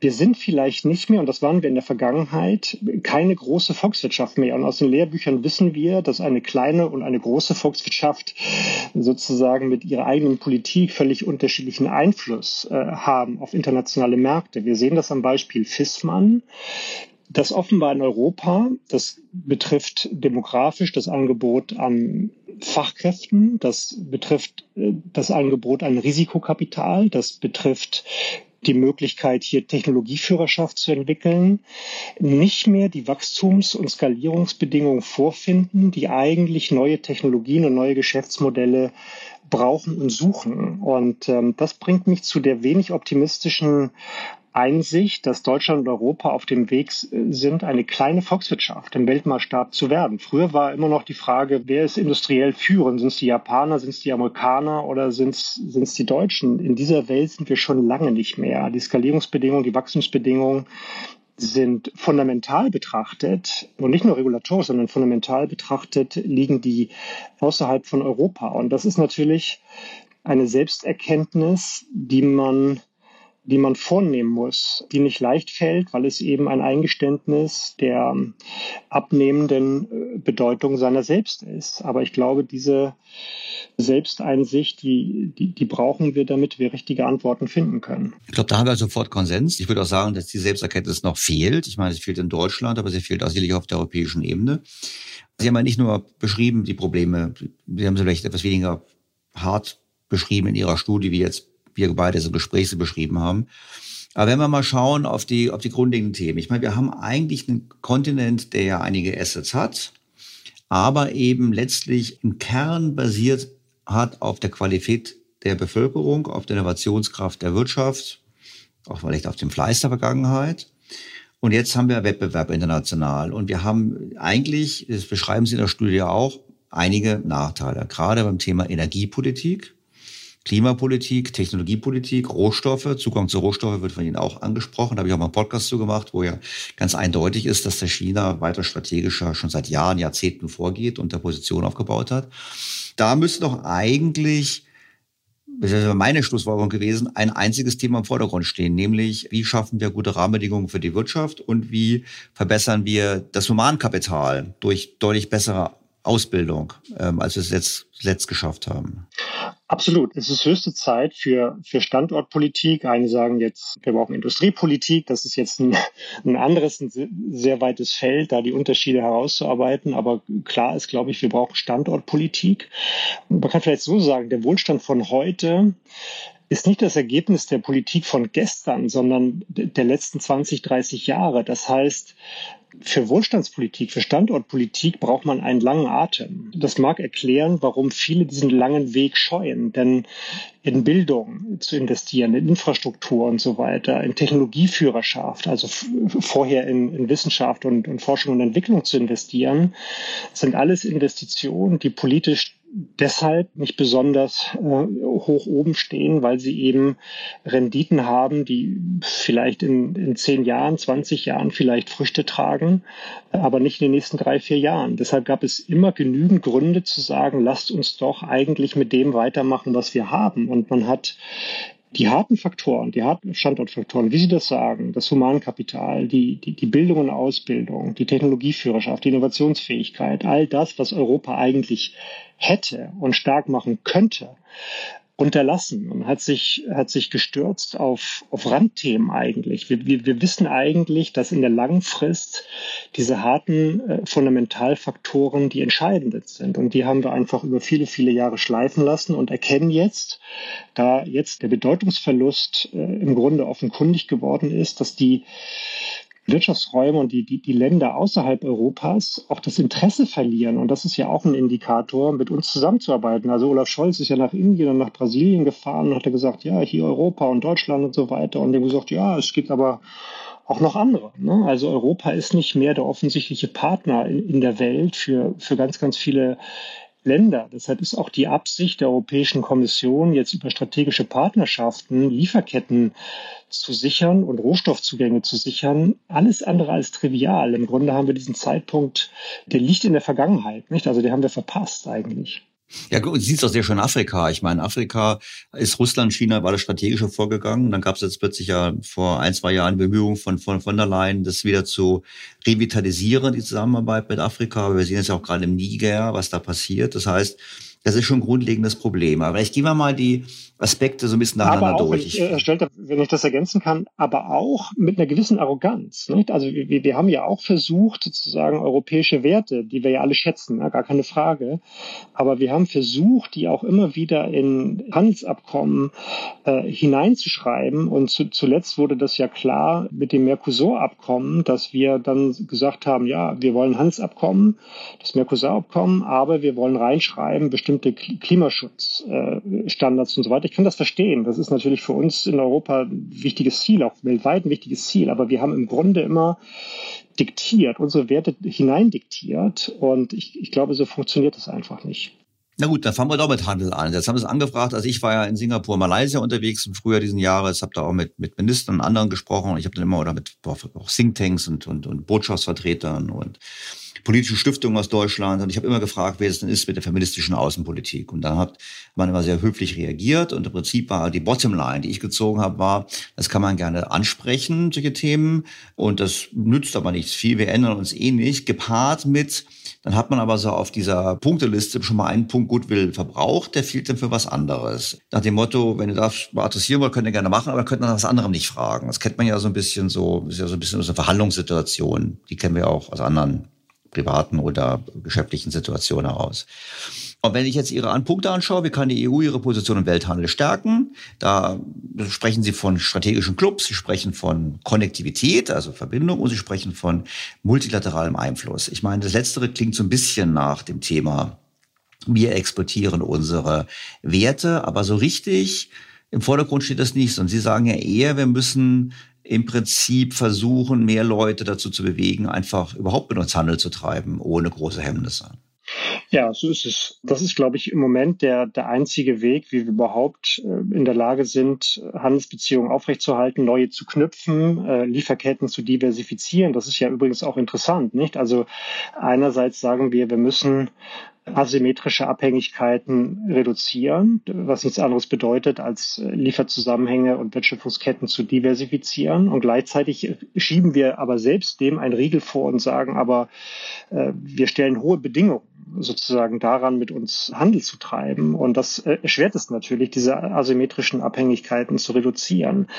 Also da, glaube ich, wäre hm, ein bisschen mehr Realpolitik sinnvoll und das bedeutet ja nicht, dass man die Werte über Bord wirft. Das, das verlangt ja keiner. Aber ich glaube, Interessen und Werte sind bei Lichte betrachtet keine Gegensätze, sondern müssen eigentlich immer zusammengedacht werden. Und der zweite Punkt ist, ich glaube, das hat Helmut Schmidt immer, immer gesagt, auch, auch, auch andere, darüber lässt sich natürlich selbst stark streiten. Aber ich denke, anzuerkennen, dass man zunächst einmal mit souveränen Staaten es zu tun hat, die interne Angelegenheiten haben, ist eigentlich der Minimalkonsens, nicht, den wir sozusagen auch im Völkerrecht haben. Ähm, also klar, Menschenrechte und so weiter, das darf man nicht kleinreden.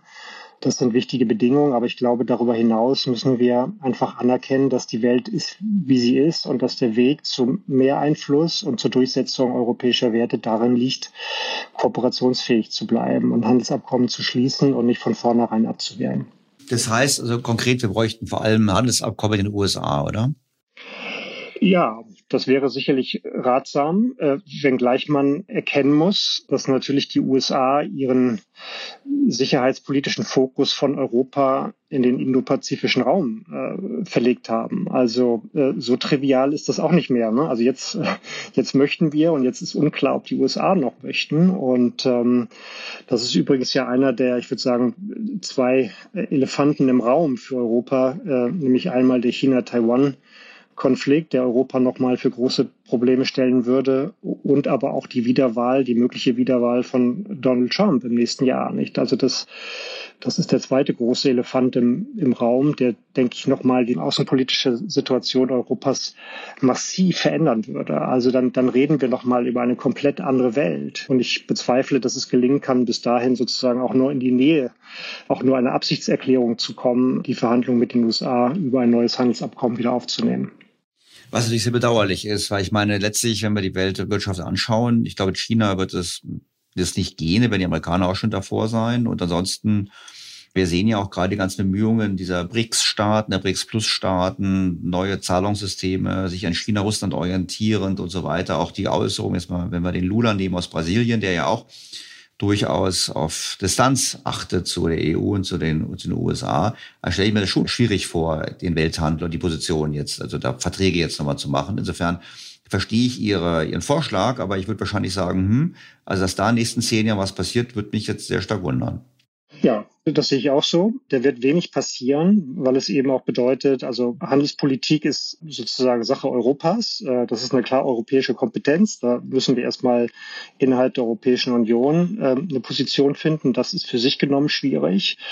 Und dann natürlich erstmal in Verhandlungen zu treten mit den, mit den Handelspartnern ist, ist ebenfalls schwierig, denen auf Augenhöhe ein Angebot zu machen so, deshalb ist dieser Weg, glaube ich, kein trivialer. Und dann muss man sich fragen, was sind alternative Wege? Und ich würde immer sagen, wenn es um strategische Souveränität geht, in diesen Zeiten, dann sind drei Dinge wichtig. Einmal die eigene Verteidigungsfähigkeit herzustellen. Da würde ich sagen, haben wir ein Defizit. Wir sind augenblicklich nicht verteidigungsfähig. Das werden wir sehen, wenn, wenn es dazu kommt. Donald Trump sagt, äh, Ukraine interessiert mich eigentlich gar nicht so sehr.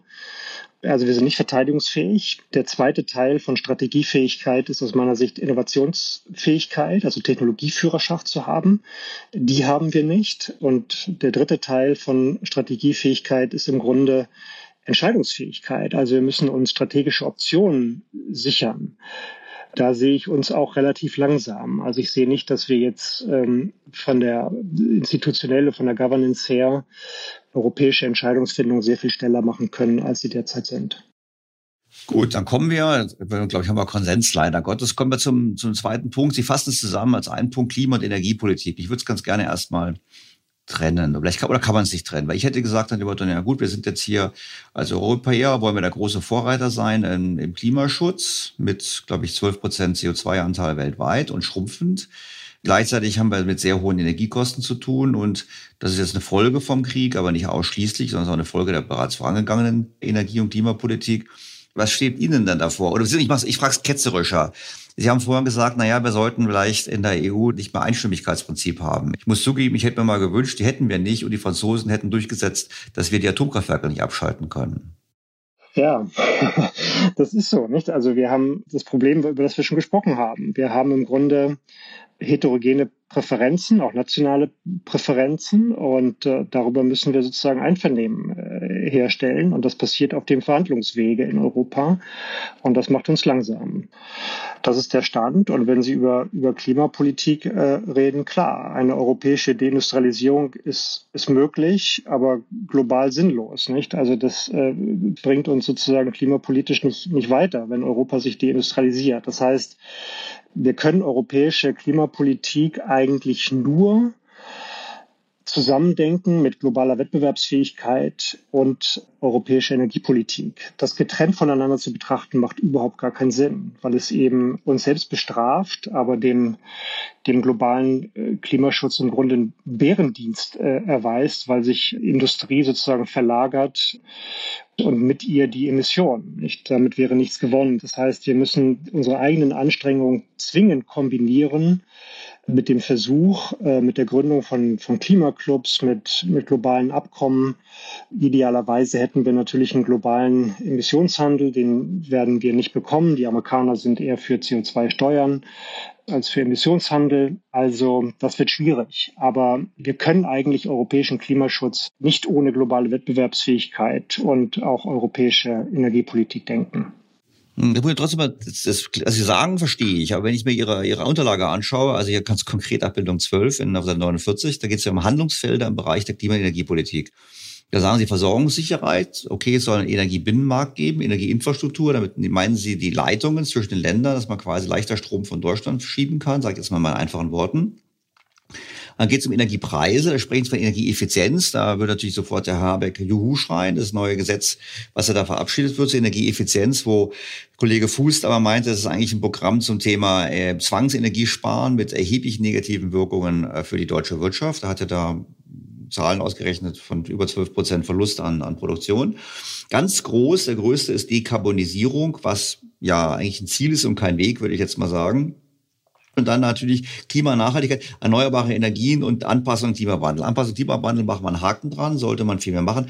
Erneuerbare Energien fein, aber ich habe jetzt, gebe Wohnung zu, ich habe mich gewundert, dass Sie gesagt haben, naja, ähm, Ausbau Atomkraft in Polen, in, in Frankreich, in anderen Mitgliedstaaten, Schweden hat es auch gerade beschlossen.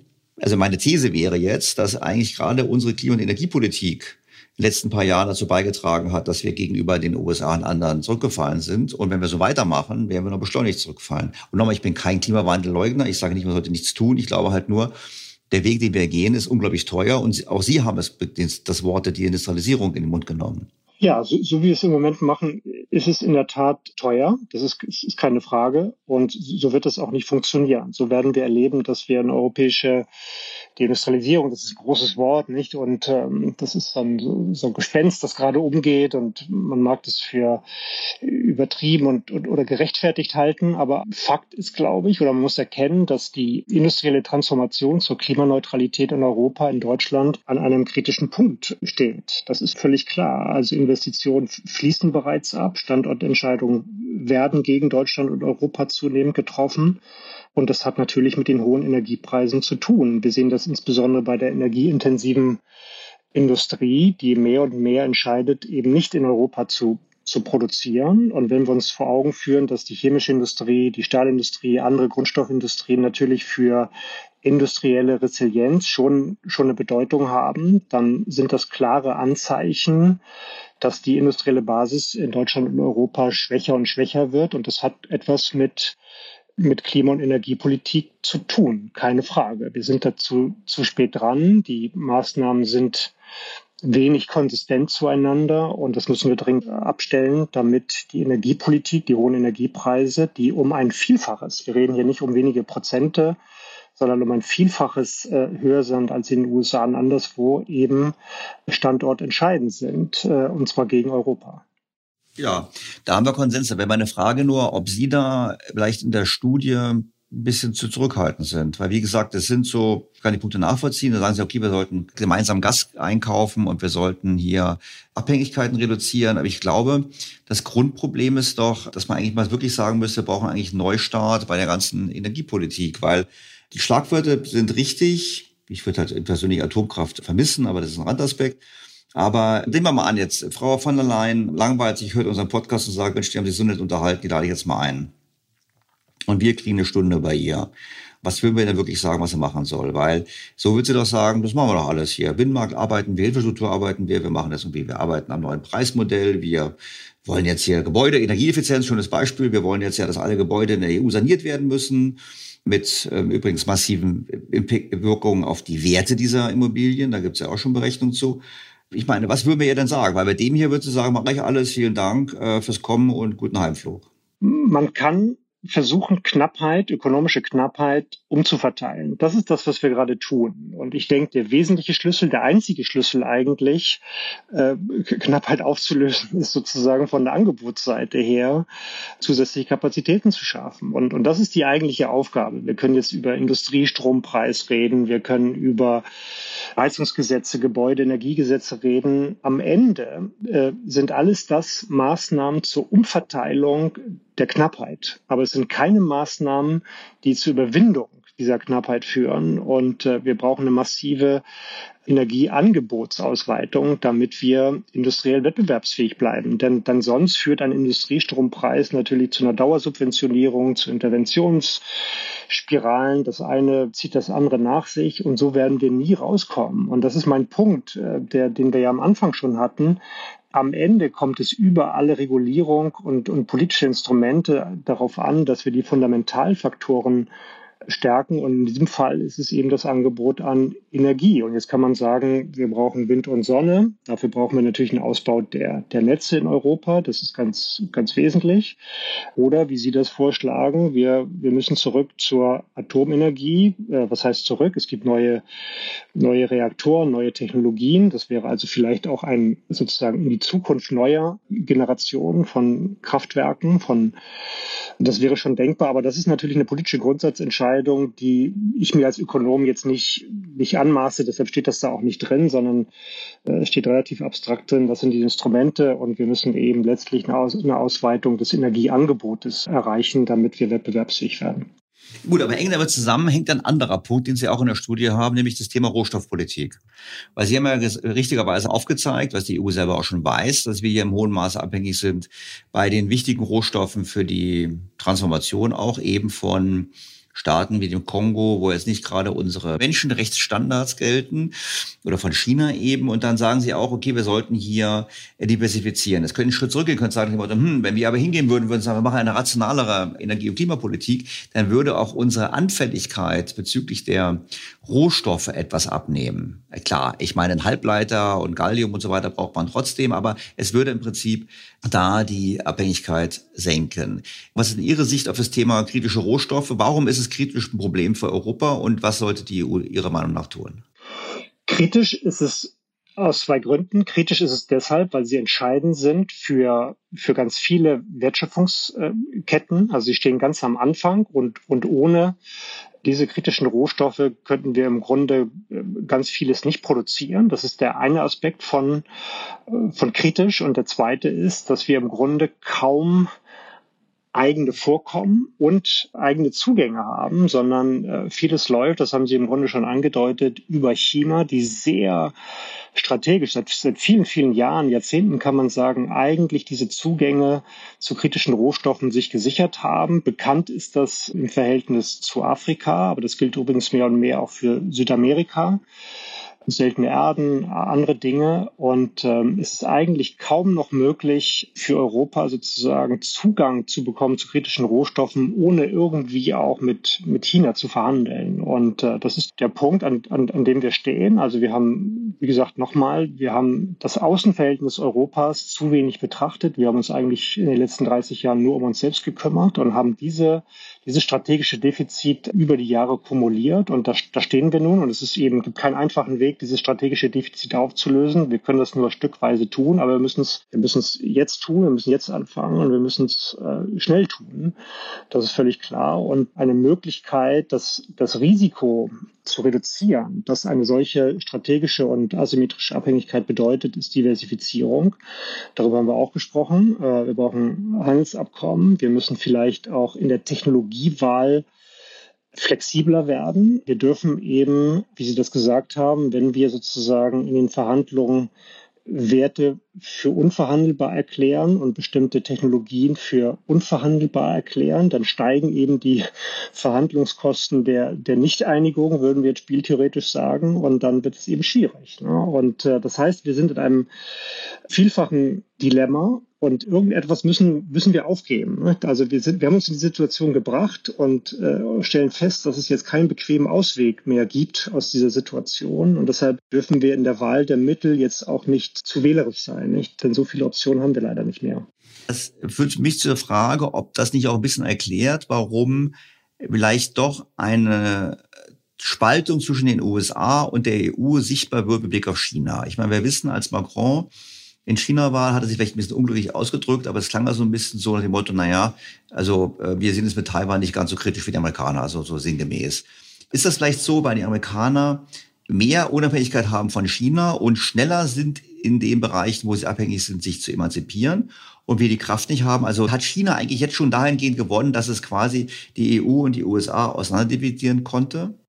Ja, das ist mindestens mal ein, ein Teilerfolg für China zu sagen, eine, eine mögliche Sanktionsallianz gegen China äh, würde auf jeden Fall Risse bekommen. Und, und das macht mich aber, dieses Argument würde mich aber skeptisch machen, auch an der Stelle von Macron, denn man kann doch nicht ernsthaft glauben, dass ein China-Taiwan-Konflikt kein europäischer ist. Denn die Amerikaner würden doch mit sehr harten Sanktionen, wenn nicht sogar mit deutlich anderen Mitteln dagegen vorgehen. Und, und niemand in Europa kann doch ernsthaft glauben, dass dass dann, nämlich wenn die USA harte Sanktionen gegen China erlassen, Europa sich einfach davonstehlen kann. Das wird doch bei dieser sicherheitspolitischen Lage, die wir in Europa haben, und wir dürfen nicht vergessen, die Ukraine bleibt am Leben, weil wesentlich die Amerikaner Waffen liefern, können wir doch nicht ernsthaft glauben, wir könnten uns äh, sozusagen aus dieser Allianz gegen China äh, in diesem Sanktionsfall gegenüber den USA abkoppeln. Das wird nicht funktionieren. Deshalb glaube ich, sind hier die geostrategischen Abhängigkeiten zwischen Europa und den USA und die sicherheitspolitischen Abhängigkeiten viel größer. Auch das zeigt nochmal diese, diese vielfältigen Zielkonflikte und Trade-offs, die wir aufgebaut haben. Also wir haben in alle Richtungen Abhängigkeiten aufgebaut, sicherheitspolitisch, ökonomisch, außenpolitisch, die uns im Grunde kaum noch handlungsfähig machen. Und das ist ja wahrscheinlich auch die Interpretation von Souveränität, nämlich autonome Handlungsfähigkeit zu haben. Und die haben wir eben nicht. Und deshalb sind wir in allen Richtungen im Grunde diesen Dilemmata ausgesetzt. Und jetzt addieren wir dazu noch die Technologie. Ich meine, ich habe einen Podcast mit einem, mit einem Gründer von einem, von einem sehr erfolgreichen Startup gesprochen äh, Folge 200. Und er hat davor auch erzählt, noch in dem Podcast erzählt, dass halt das Problem ist, dass die EU eben eher reguliert und zum Beispiel Datenschutzanforderungen so hoch sind, Stichwort DSGV, dass er im Prinzip gesagt hat, eigentlich ist das ein Tool, was die großen internationalen Konzerne von Meta bis Apple und Amazon begünstigt, weil den haben wir die Daten schon gegeben und jeder Mittelständler, der irgendwelche Daten erheben möchte, der kann das alles gar nicht und musste 45 Fragen beantworten und so weiter und so fort. Also ich meine, das ist ein Beispiel, aber technologisch sind wir ja auch nicht mehr in der ersten Liga. Ich meine, da ist immer die Frage, Platz eins oder Platz zwei ist USA oder China. Dann kommen wir.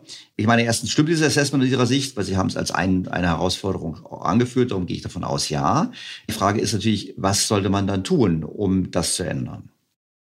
Ich glaube, auch hier äh, müssen wir anerkennen, dass in den letzten Jahrzehnten technologischer Fortschritt anders abgelaufen ist. Also ich sage mal, die, die Produktionsfunktion von technischem Fortschritt war eine andere als, als jetzt. Wir haben es in der Vergangenheit doch eher mit inkrementellen Innovationen, mit einer allmählichen technologischen Entwicklung und technischem Fortschritt zu tun gehabt. Und das hat im Grunde die, diese, ich sag mal, diese industrielle äh, Logik von technischem Fortschritt, die, die konnten wir noch ganz gut mitgehen. Aber jetzt sehen wir doch, dass eher disruptive Technologien die entscheidenden Zukunftstechnologien sind. Das heißt, wir, wir reden hier über sogenannte Sprunginnovationen. Man mag diesen Begriff mögen oder, oder auch nicht, aber es sind, es sind eher disruptive Technologien, die schnell sich entwickeln, die Geschäftsmodelle von Grund auf verändern. Und das ist so ein bisschen gegen unsere Mentalität. Also wir haben im Wesentlichen eine Bank- und Kreditfinanzierung von, auch selbst von F&E-Investitionen, von Forschungs- und Entwicklungsinvestitionen. Wir haben einen relativ schwachen Transfer aus der immer noch guten Grundlagenforschung in Deutschland und Europa in, in die industrielle Praxis. Es ist immer noch verpönt, wenn man sozusagen die Fronten oder die Seiten wechselt. Das heißt, wir haben von der Mentalität hm, eigentlich sind wir nicht vorbereitet für solche, für solche Sprunginnovationen und, und disruptiven Technologien. Risikokapital wird nicht zur Verfügung gestellt. Wir haben nicht den unternehmerischen Mut, das vielleicht zu tun und so weiter. Wir haben vielleicht auch in der, in der ganz großen Spitze nicht die Fachkräfte. Ich war neulich, habe einen Freund in Montecito besucht, der äh, hat hier in Deutschland tatsächlich ein Startup sehr, sehr groß gemacht und ist dann in die USA gezogen und ich habe hab ihn gefragt, was, was unterscheidet denn eigentlich in der Spitze die USA von Europa und hat gesagt, natürlich das Risikokapital, natürlich die, die Regulierungsfreiheit, die relative in den USA und, und zum Dritten aber auch die extreme Kompetenz in der Spitze. Und wir müssen eigentlich äh, technologische Eliten auch in Europa wieder stärker zurückholen. Das ist aber schwierig, weil im Grunde die, die Attraktivität äh, Europas für die Entwicklung von neuen Technologien, für die Marktreife von neuen Technologien im Grunde nicht gut ist im Vergleich zu anderen Ländern. Ja gut, Sie haben es aufgeführt als ein EU-Thema, aber eigentlich könnten die Länder ja auch sehr viel tun, weil die Frage ist ja, müssen wir das auf EU-Ebene tun oder ist es einfach eine Hausaufgabe, dass Deutschland mehr tun könnte alleine? Naja, das ist ein anderes sozusagen äh, Hemmnis, über das wir noch gar nicht gesprochen haben. Äh, das ist das europäische Beihilferecht, nicht? Also wir können gar nicht sozusagen bestimmte Technologien einseitig fördern, sondern das europäische Beihilferecht äh, verbietet das im Grunde. Jetzt gibt es eine Aufweichung, auch im Zuge des Net Zero Industry Acts. Also auch da, da ist vorgesehen, dass wir in Zukunft bestimmte Technologien stärker äh, fördern können. Jetzt sagen die kleineren Mitgliedstaaten, naja, das ist doch klar, wohin, äh, welche Länder sozusagen dann diese Technologien entwickeln. Die fürchten also, dass durch die Aufweichung des Beihilferechts im Grunde eine, eine Spaltung auch des europäischen Binnenmarkts oder eine Fragmentierung des Binnenmarkts bekommen. Das ist ein ein, anderes Problem. Nicht? Wir haben diese Projects of Special Interest in, in Europa, also bestimmte Technologien dürfen wir auch äh, beihilferechtlich fördern. Das, das geht schon. Aber im Grunde ist dieses Beihilferecht, hat uns das industriepolitisch und auch technologiepolitisch eigentlich davon abgehalten, Alleingänge zu machen. Das kann man jetzt gut finden, aber vom Ergebnis her müssen wir feststellen, dass eigentlich kein Land in, in Europa, auch die Franzosen nicht, die haben es versucht mit der künstlichen Intelligenz, eigentlich heute führend sind. Ja gut, da habe ich mal gelesen, weil künstliche Intelligenz setzt natürlich voraus, dass sie auch entsprechende qualifizierte Mitarbeiter haben. Und da gibt es ja ganze Studien bezüglich der mathematischen Leistungsfähigkeit von Schülern, wo ja die Staaten der EU, Frankreich, Deutschland weit abgeschlagen sind gegenüber ja selbst Großbritannien, aber natürlich auch vor allem in asiatischen Ländern. Also ich glaube, letztlich braucht man einen hohen Anteil von Leuten, die gute Mathe sind, als Voraussetzung für genau diese ganzen Hightech-Dinger, wo wir bei dem Bildungsthema wieder sind. Also ich höre das schon und meine Franzosen haben ja immer Industriepolitik betrieben. Ich würde nicht jetzt sagen, dass es das Vorbild sein sollte. Ich glaube, es geht doch schon sehr viel um Rahmenbedingungen. Und ich meine, Sie haben ja, schreiben auch auf, hier, okay, stärkere Anreize zur Bereitstellung von privaten Venture Capital. Klar, das setzt natürlich auch voraus, dass wir eben die Kapitalmärkte anders machen, dass eben die Versicherungen zum Beispiel eben auch statt nur in Staatsanleihen eben auch Venture Capital investieren dürften. Also das sind so Rahmenbedingungen, die man ändern könnte, ohne dass man jetzt gleich in beihilferechtliche Probleme läuft. Das stimmt, absolut. Das soll jetzt keine Ausrede sein. Es soll auch die, für die Politik keine Ausrede sein. Das sind alles im Grunde im Vergleich zu dem, was man hätte tun können, Hemmnisse, aber es sind relative Randerscheinungen. Also ich glaube, es wäre schon möglich gewesen, auch in Europa, auch in Deutschland, eine, eine andere Politik zu machen. Und ich glaube, und äh, das wird ja deutlich, äh, wenn man uns zuhört, es geht eben auch um Komplementaritäten. Also nur das eine zu tun, hilft natürlich nicht, sondern es geht um das Zusammenspiel unterschiedlicher Faktoren. Nur Risikokapital bereitzustellen, ohne die Talente hier zu haben, äh, die dann auch noch hier bleiben müssen, weil die ja sozusagen äh, besonders mobil sind. Das heißt, die können sich aussuchen, wo sie ihr Talent dann in Innovation übersetzen, bringt nichts, sondern es ist immer ein Zusammenspiel von, von verschiedenen, eine Komplementarität von verschiedenen Faktoren. Und das ist für Politik manchmal schwer zu verstehen. Also neben der zeitlichen Dimension, dass etwas einen gewissen Vorlauf braucht, weil es nicht von heute auf morgen geht, ist der zweite Umstand, den Politik manchmal nicht so richtig versteht, ist, dass es darum geht, bestimmte Entwicklungen auch, auch zu hebeln. Nicht? Also verschiedene Faktoren gleichzeitig äh, in, in Gang zu setzen und zu befördern, damit am Ende das Zusammenspiel bestimmte synergetische Effekte auslöst. Das verstehe ich. Und jetzt haben wir ja viel gesprochen über die Möglichkeit, was zu tun und so weiter. Und ich möchte jetzt noch ein Problem einführen in unsere Diskussion, die Sie, das Sie in Ihrer Studie auch drin haben, habe ich extra nicht am Anfang getan, weil wir wollen jetzt nicht eine Euro-Diskussion machen, aber wir müssen natürlich auch über den Euro sprechen, weil in der Studie heißt es so schön, der Euro als politische Handelsrestriktion. Das klingt natürlich erst einmal, wir müssen erklären, was wir damit meinen, aber es klingt natürlich eigentlich so nach dem Motto, na ja, da ist es im Prinzip so, wir müssen uns ein bisschen daran an dem Euro orientieren. Ich würde kritisch sagen, ich glaube, rückblickend gesehen, wissen wir alle, es wäre besser gewesen, wir hätten ihn nicht eingeführt. Jetzt haben wir ihn und die Frage ist natürlich, also jetzt haben wir da nicht zum einen einen Erklärungsfaktor auch für die letzten zehn Jahre, die nicht so gelaufen sind relativ zu den USA. Erste Frage. Und zweite Frage, müssen wir die Eurozone nicht reformieren, um überhaupt die EU wieder flott zu kriegen?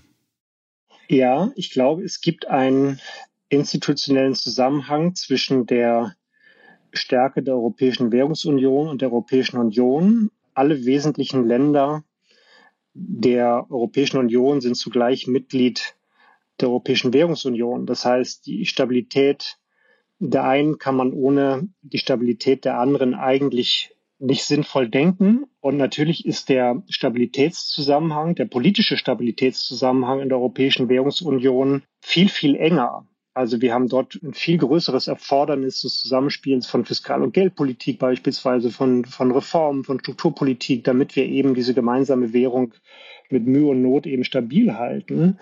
Das heißt, ich würde immer sagen, dieser Stabilitätszusammenhang der Europäischen Währungsunion, des Euro, externalisiert sich immer sozusagen auf die Europäische Union und stellt damit für die Europäische Union selbst auch eine zusätzliche politische Restriktion dar. Denn der Kollaps der Währungsunion würde immer natürlich auch externe Effekte, Stabilitätseffekte auf die Europäische Union haben. Ist es gut, dass wir den Euro haben? Sie sagen, es wäre besser, wir hätten ihn nicht eingeführt.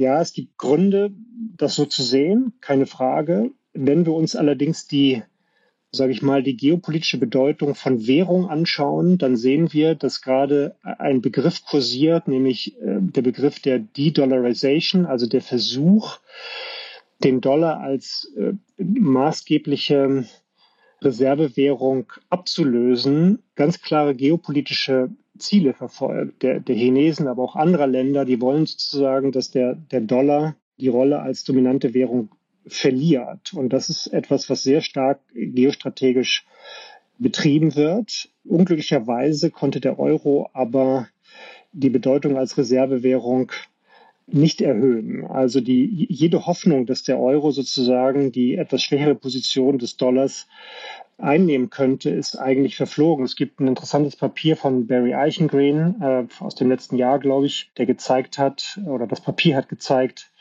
dass der Euro im Grunde als Reservewährung äh, in den letzten zehn Jahren kaum an Bedeutung gewonnen hat. Das Ergebnis überrascht natürlich auch nicht. Aber dennoch glaube ich, dass Währung als sogenannte sage ich mal, Weaponization, wie wir das nennen, also die Abhängigkeit, ökonomische Abhängigkeit als Waffe einzusetzen, da Währung auch eine, eine Rolle spielen. Und deshalb glaube ich, ist die Stärkung des Euro auch über Reformen, und wir reden über Reformen des Stabilitäts- und Wachstumspaktes, eine wesentliche Stellgröße, den Einfluss Europas in der Welt auch zu sichern. Ja gut, aber jetzt haben wir natürlich, fassen wir mal zusammen. Wir haben also einen Kontinent, der in den letzten 20 Jahren die selbstgesteckten Ziele bei weitem nicht erreicht hat. Weder im Wachstum, Wohlstandsschaffung, Bildung, Innovationskraft, Universitäten, F&E-Ausgaben etc. Wir gemeinsam haben jetzt in dem Gespräch ein kritisches Bild über den Zustand gemalt. Wie gesagt, ich habe kritischer gefragt, als Sie geschrieben haben in Ihrer Studie. Wir haben äh, aufgezeigt Handlungsbereiche, wo was getan werden muss. Bei jedem Gespräch, bei jedem Teil haben Sie eigentlich immer gesagt, dem hm, wir kommen von hinten, also Rohstoffe kommen von hinten. Oh ja, und Handelsverträge, naja, die Amerikaner wollen eigentlich gar nicht mehr mit uns, die gucken nach Asien. Also es war immer so, es war so der Wunsch, dass das müsste getan werden. Und eigentlich haben sie mir immer gesagt, im Motto, ja, aber äh, so ein bisschen spät dran, alles ein bisschen schwierig. Wir sind in der Defensive. Wir sind in allen wesentlichen Feldern sind wir in der Defensive. Das ist keine Frage. So, darüber hinaus haben wir noch eine EU, wo die, wo nicht klar ist, wo sie hin soll, weil es unterschiedliche Vorstellungen der Mitgliedsvölker, sage ich jetzt mal, gibt. Das ist ja nicht nur der politischen Repräsentanten. Sie haben geschrieben, am Scheideweg. Die Frage ist, ähm, hat die EU überhaupt die Kraft, den richtigen Weg zu gehen? Das ist eine gemeine Frage, ich gebe es so. ja, das ist eine große Frage und ich will zugeben, dass mich gerade in den letzten Tagen diese Frage sehr umgetrieben hat, weil ich nicht erkenne, dass es in den nächsten Jahren anders werden könnte, weil ich mich frage, was, was kann jetzt sozusagen die Erkenntnislage dass wir in der Defensive sind, noch weiter verschärfen. Also es ist ja seit Jahren klar und es ist seit Jahren nichts passiert. Also worin soll die Hoffnung liegen, dass es jetzt in den nächsten Jahren anders wird? Also Sie sehen, ich bin gerade dabei, so ein bisschen mich zu fragen, ist es noch begründet, äh, große Hoffnung zu haben? Denn es, es gäbe ja seit vielen Jahren Anlass dazu, die Dinge anders zu machen, politisch anders zu agieren. Ich will vielleicht so sagen, es kommt wie im Leben eines einzelnen Menschen, glaube ich, auch im Moment darauf an, die wichtigen Dinge stark zu machen. Und ich glaube, es, es gibt, wenn wir uns äh, die Geschichte der Industrie äh, und des Handels anschauen, der wirtschaftlichen Entwicklung, gibt es im Grunde zwei, sage ich mal, strategische Assets, die immer sozusagen hegemoniale Macht äh, bedeutet haben. Das eine ist Technologieführerschaft. Warum? Weil Technologieführerschaft selbst natürlich eine Ursache von, von Wohlstand ist, von Fortschritt ist aber ein Land auch in die Lage versetzt, Standards zu setzen. Und über Standards wissen wir, können wir Märkte erschließen, können wir Handel betreiben, können wir exportieren, können wir importieren. Das war im Grunde natürlich auch die große Stärke Deutschlands. Äh, wir waren seit Ende des vorletzten Jahrhunderts in der Lage, über Technologieführerschaft Standards zu setzen und äh, haben uns dadurch in die Lage gebracht, sozusagen Märkte zu erschließen, Exportmärkte äh, zu erschließen. Und diese Fähigkeit hat Europa verloren, hat auch Deutschland verloren. Also an der Technologieführerschaft hängt sozusagen die Fähigkeit, Standards zu setzen und damit eben auch handelspolitisch bedeutsam zu sein. Und das Zweite ist, das hängt damit zusammen, ist die Offenheit. Ich glaube, das Schlimmste, was wir tun können in Europa, wäre, jetzt uns nach innen wenden und sagen, wir müssen, wie viele das sagen, wir müssen das, wir müssen autarker werden. Das wäre aus meiner Sicht industriell sozusagen eine, eine völlige Katastrophe. Wir werden niemals das, was im Moment mehrere hundert Millionen Chinesen für uns an Vorleistungen produzieren, in Europa selbst produzieren. Völlig, völlig ausgeschlossen. Das wäre verbunden mit einem wahnsinnigen Wohlfahrtsverlust. Deshalb gibt es für mich zwei strategische Assets und das ist die Offenheit, die Europa sich bewahren muss und die Technologieführerschaft. Das sind die beiden überragend wichtigen Fundamentalfaktoren für die nächsten 30, 40 Jahre. Ja, ich würde sagen, bei Technologieführerschaft würde ich sagen, sie erstmal wieder bekommen in einigen Gebieten. Das ist, glaube ich, die Herausforderung. Professor Vöbel, vielen herzlichen Dank für Ihre Zeit. Es ist zwar jetzt ein trübes Fazit am Ende auch von Ihnen gewesen, aber ich glaube, das Wichtige ist ja Erkenntnis und Erkenntnis kann Veränderungen bringen. Und Sie haben gesagt, hat dem Motto, naja, eigentlich die Erkenntnis hätte schon längst da sein können, die Veränderung hätte schon längst da sein können, haben wir Konsens, aber lasst uns die Hoffnung nicht aufgeben. Vielleicht kommt die Erkenntnis jetzt ja doch in den nächsten paar Monaten. Es gibt ja demnächst Wahlkampf, nicht europäischen, vielleicht nutzt die Parteien es auch dazu, um zu sagen, lass uns mal hier richtige Reformen machen. Das wäre doch super. Absolut. Und wir sind ja in Wahrheit, deshalb sind wir vielleicht auch, auch so kritisch mit Europa, sehr starke Befürworter. Also ich will das jedenfalls für mich sagen. Und ich, wir haben die europäische Aufklärung. Nicht? Also was für ein Durchbruch war das, auch industriell. Es gab jemanden, der hat mal gesagt, die Industrialisierung war nur möglich, weil es vorher die Aufklärung gegeben hat, die hat in Europa stattgefunden. Wir reden jetzt über neue Technologien, künstliche Intelligenz und so weiter. Vielleicht kann man kann man in diesem Sinne sagen, wir brauchen vielleicht auch eine neue, eine neue Aufklärung äh, für, für das neue Technologiezeitalter. Und ich, ich glaube daran, dass Europa eigentlich vom,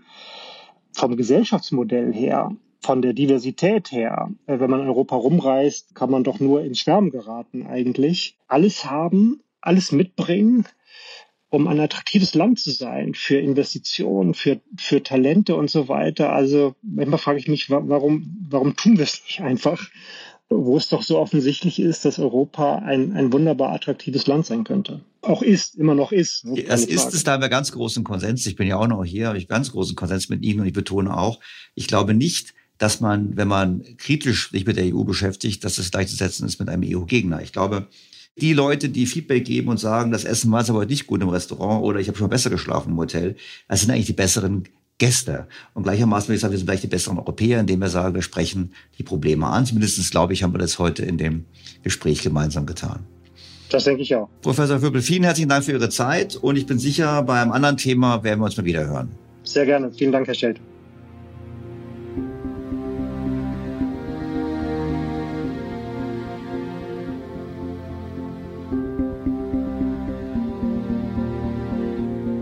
Was soll man hier für ein Fazit ziehen? Ich persönlich fand das Gespräch mit Professor Vöpel klar, aber auch sehr ernüchternd. Ich persönlich kann eigentlich nur Folgendes sagen. Ich denke, es wird höchste Zeit, dass die EU der unbequemen Tatsache entgegentritt, dass die heutige Struktur und die politischen Prioritäten überprüft werden müssen. Dazu gehört meines Erachtens auch, Kritiker der EU nicht pauschal als Europafeinde zu diffamieren.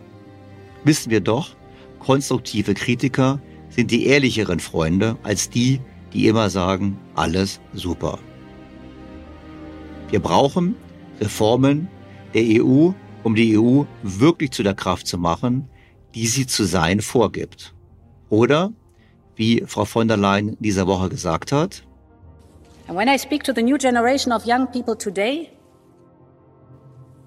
I see that same vision for a better future, that same burning desire to build something better, that same belief that in a world of uncertainty, Europe once again must answer the call of history. And that is what we have to do together. Genau. Wir müssen es gemeinsam tun. Und dieses Tun ist etwas anderes als ein Weiter so.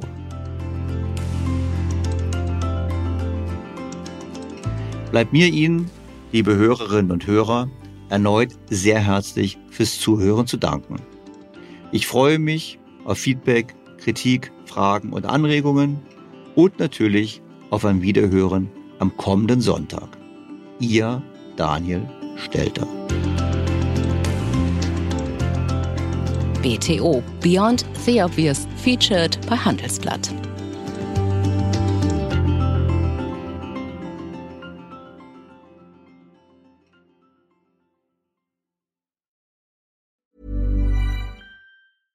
Was ist noch besser als ein guter Plan?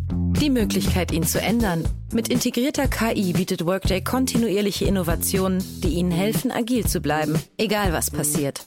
Workday, the finance and HR system for a changing world.